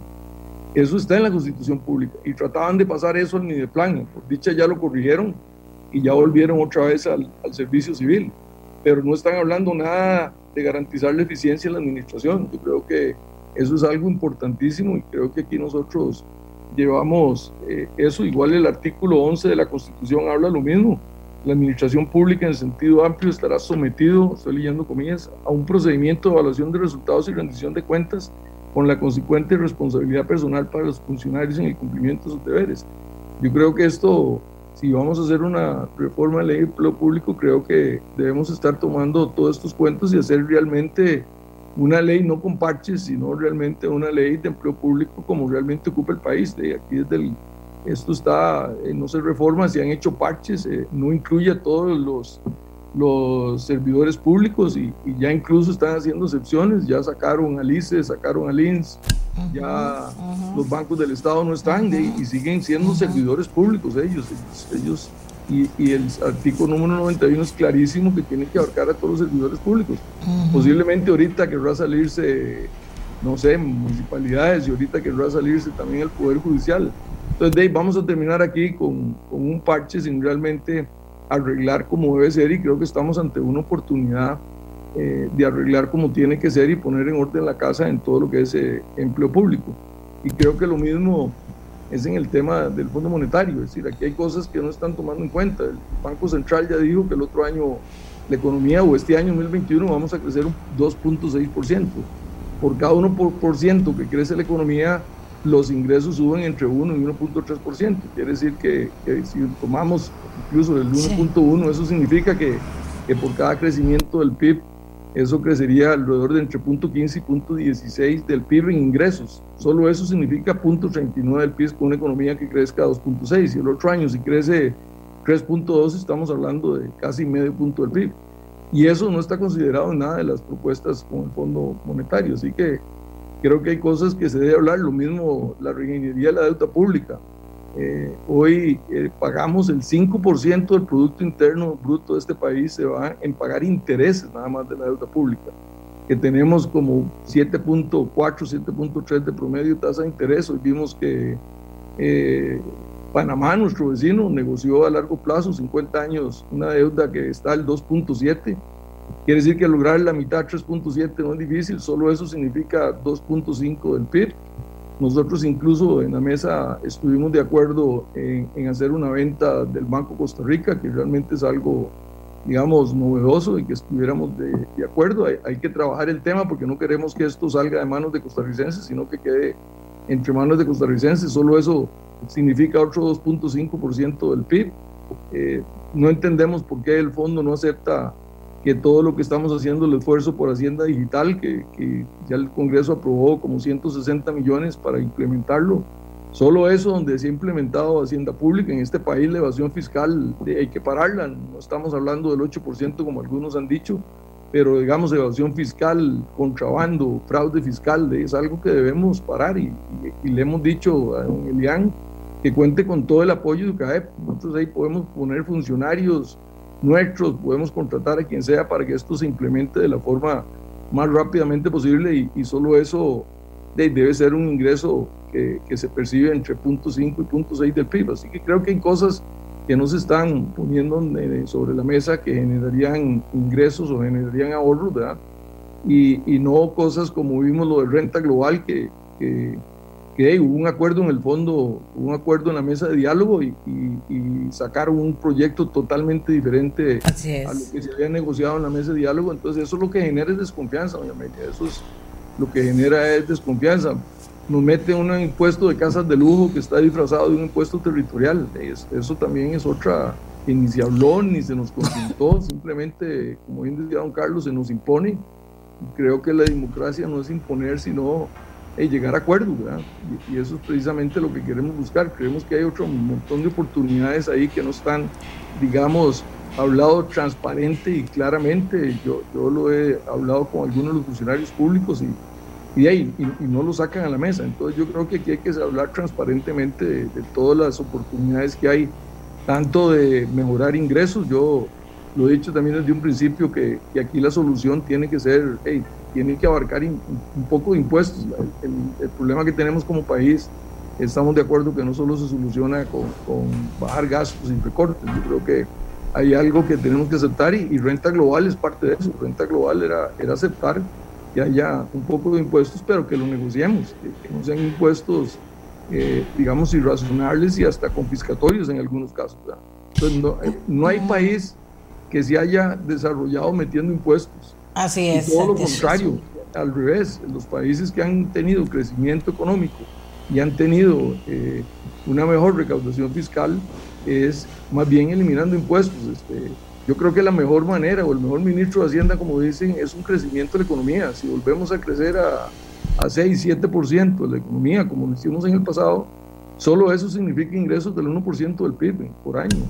Muchas gracias, eh, don Álvaro. Oigan, noticias de hoy. Diputados rechazan mociones que pondrían límite a convenciones colectivas. Esto lo hicieron ayer. Eh, dice, bueno, así es como está la cosa. Crisis, no, te voy a pasar esta. Oiga, The Economist dice una revista muy prestigiosa, hablando de lo que acaba de decir don Álvaro, Costa Rica recibe su calificación más alta en índice de democracia. Cuando uno oye estas cosas dice, mm, ¿cómo estarán los otros? Eh, bueno, no voy a leer las otras porque algunas son... Eh, bueno, y UCAEP se une a sindicatos para frenar acuerdos de Fondo Monetario Internacional. Rápidamente, don Álvaro, la llamó el presidente, lo llamó algún diputado, tomaron en cuenta esto que yo le puedo decir.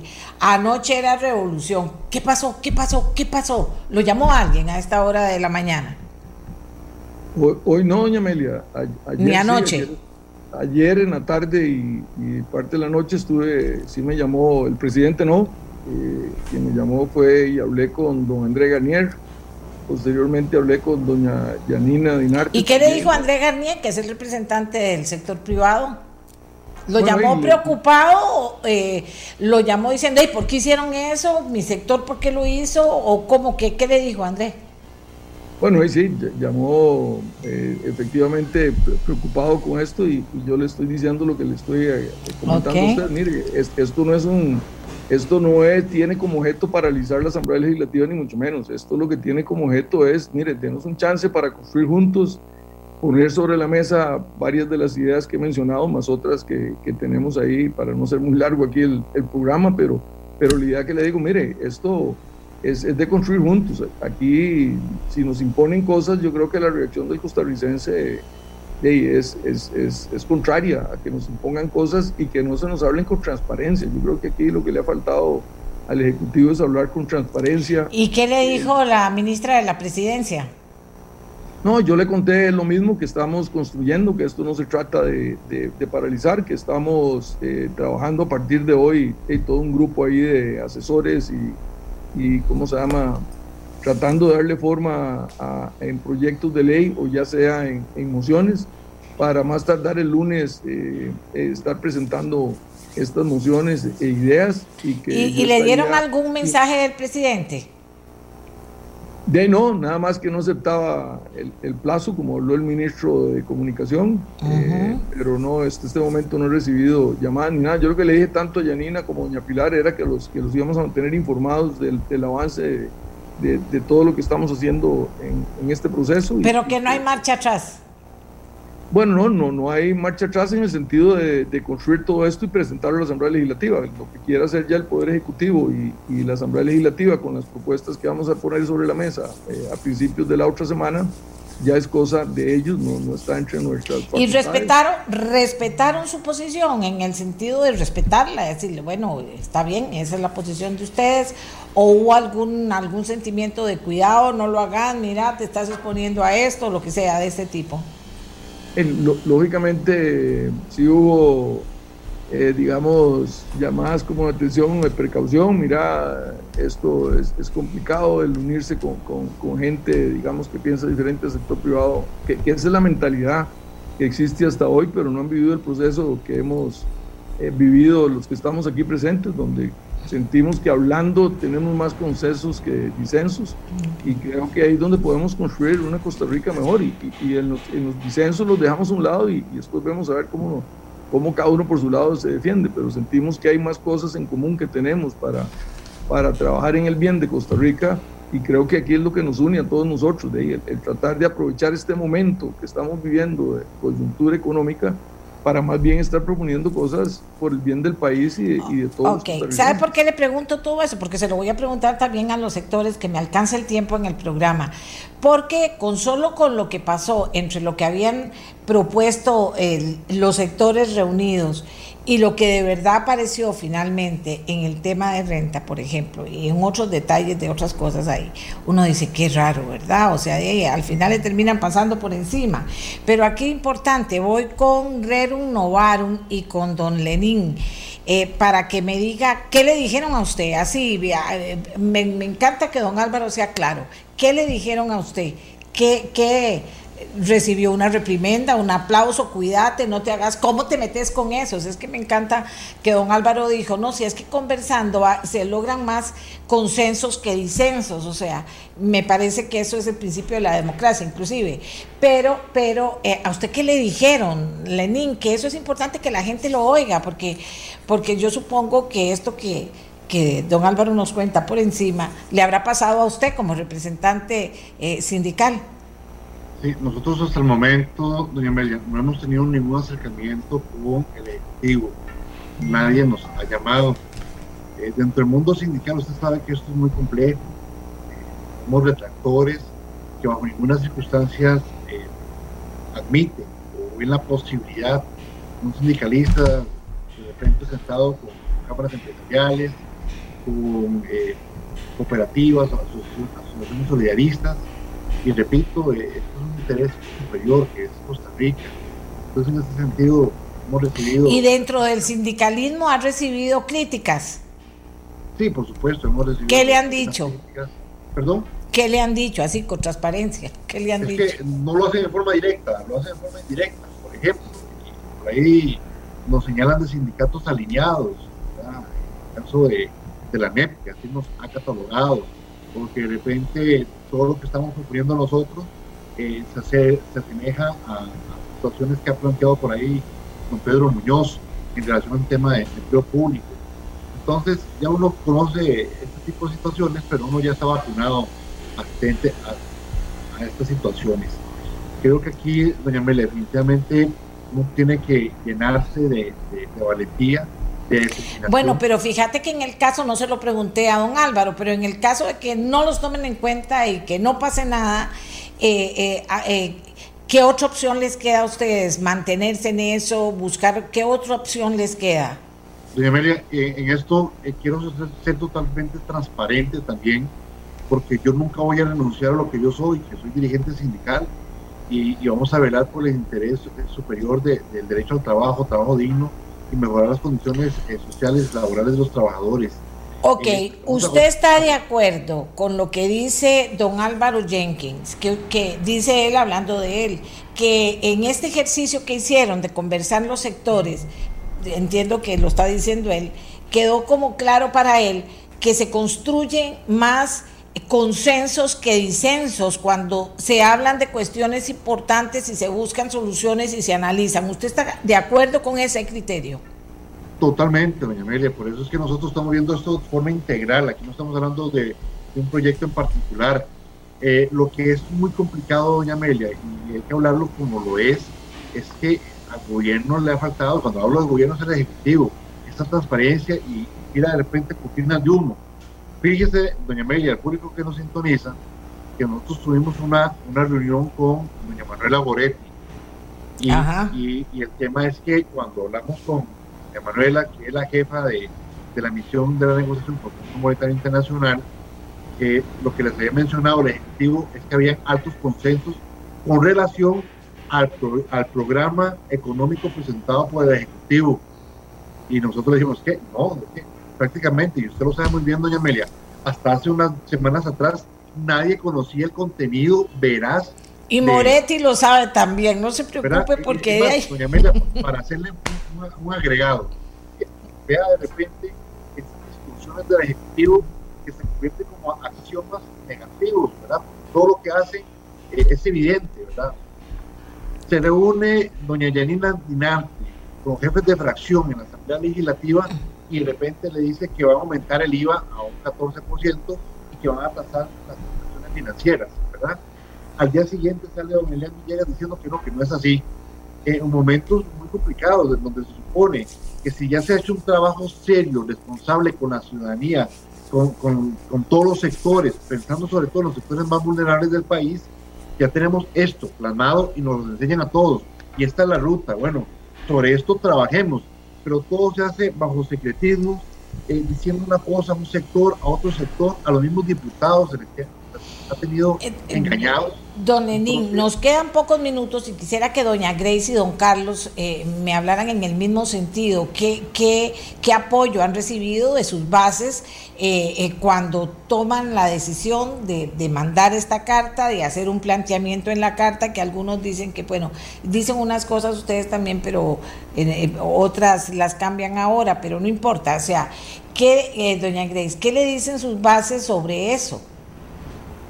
Doña Amelia, eh, vamos a ver, desde la federación hemos eh, recibido todo el apoyo, creemos que nos une ese interés genuino de buscar soluciones integrales para el bienestar del país. El sector ahorro y crédito representa una población importante donde también sabemos que muchos de nuestros asociados han perdido su trabajo, su empleo, su estabilidad, en este momento son vulnerables y definitivamente tenemos que solidarizarnos y sensibilizarnos para buscar opciones integrales. Eh, nosotros no hemos tenido ningún acercamiento con relación a esta nota con el Ejecutivo, pero sí con nuestras bases, eh, recibiendo todo el apoyo necesario. Y es que definitivamente las, las, vamos a ver, los costarricenses están urgidos de que se levante la voz y que podamos llegar a acuerdos. Eh, doña Grace, ¿no más impuestos o sí más impuestos? ¿Negociaciones con el fondo o no negociaciones con el fondo?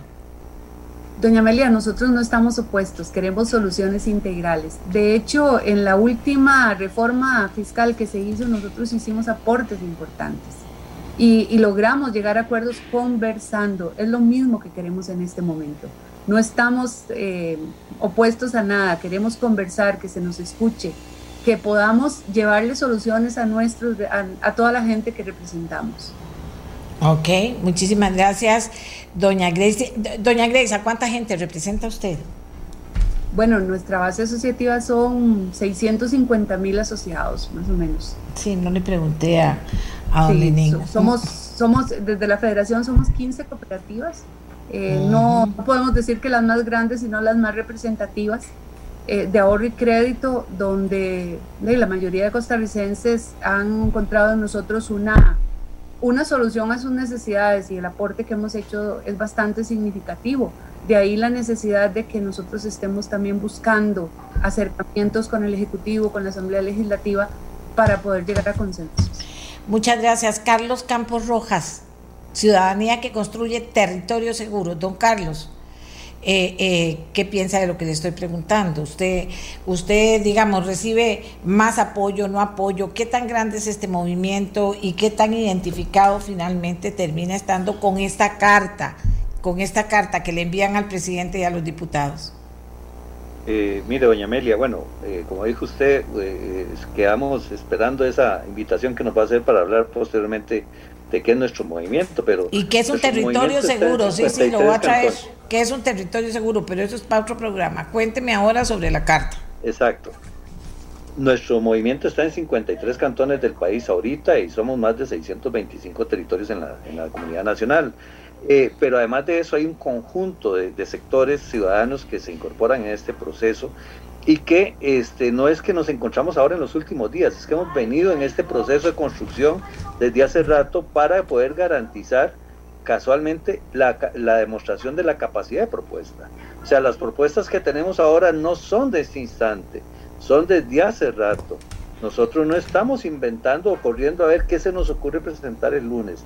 Ya tenemos, a partir del Foro Multisectorial de la Asamblea de los Trabajadores, un conjunto de propuestas que las vamos a ordenar para presentarlas Claro. y demostrar que tenemos capacidad de propuesta. Eso es lo Claro, primero claro. a partir de la ciudadanía, tenemos que tomar en cuenta que hay sectores, por ejemplo, como el sector de cuidado de imagen personal, que son 60 mil pymes, ¿verdad? Ahí donde están eh, eh, salones de belleza, barberías, un montón de, mujeres, especialmente cabezas de familia, que están viendo a- eh, eh, afectados sus recursos y sus ingresos casualmente porque no hay un orden. Por ejemplo, tenemos que llegar a un acuerdo con la Caja del Seguro Social. Aquí hay que ver cómo ordenamos el hecho de que para poder ser formal hay que cumplir una serie de requisitos que la caja los asume pero que no le toca Y que ustedes sienten que eso no se está, no, eso no está reflejado, eh, eh, no está reflejado positivamente en la lista de acuerdos con el fondo. Bueno, porque casualmente, como bien lo dijo el compañero Álvaro, José Álvaro, aquí lo que hay es una posición confiscatoria, ¿verdad? en lugar de ver cómo construimos economía. Y este, nos están haciendo creer que es el fondo el que exigió eso y nosotros sabemos que eso no es así. Aquí llegaron de manera este, irresponsable a plantearle al fondo cosas que no son que estaban supuestamente todos los costarricenses de acuerdo. Aquí queremos demostrarle al Fondo Monetario y a todos los organismos internacionales, como se lo demostramos cuando acudimos al, al, diálogo con el presidente, de que este país, estos costarricenses, tenemos capacidad de diálogo, capacidad de propuesta, capacidad de encuentro, capacidad de solución, sin necesidad de llegar a, la violencia en las calles. No nos interesa, nos interesa eso sí, y en este momento estamos articulados a nivel nacional para hacerlo, a movilizar a la ciudadanía en la capacidad de debate, en la capacidad de propuesta y en la capacidad de decirle a esta administración y a los señores diputados que los pusimos para que administraran la organización de las leyes, porque como nosotros somos el soberano, según la Constitución, la ciudadanía es el soberano, entonces decirles, miren, sean responsables y tienen que dialogar con todos nosotros para que lo que se construya es la Costa Rica del futuro y no ver cómo se resuelve una campaña electoral de manera irresponsable. Ok, muchas gracias. Se, me acabó el tiempo, Carlos, pero le agradezco mucho, muy, muy claro. ¿No será, usted qué siente, amiga y amigo que me escucha, no será que dicen, de, nos pusieron a opinar, a crear, a dar una posición sobre cosas importantes? Y cuando nos damos cuenta nada eso se tomó en cuenta. ¿No será que pasa un poco eso? ¿No será que pasa un poco eso? Y quiero rescatar el tema de un poquito descubrir que cuando se unen los sectores libremente y con sana intención, se unen los sectores sin estar manipulados, sino se unen los sectores y se encuentran y hablan y profundizan sobre la solución, se dan cuenta los sectores y mucha gente que los integra, de que se construye más consenso que disenso en eso. Eso me encanta. Se construye más consenso de las cosas que disenso. Esto va a dar mucho que hablar. Eh, vamos a ver en qué para, vamos a ver qué opciones finalmente tendría este movimiento. Eh, después se van a reunir, van a presentar proyectos en la Asamblea, vamos a ver cómo los reciben los diputados, vamos a ver qué pasa.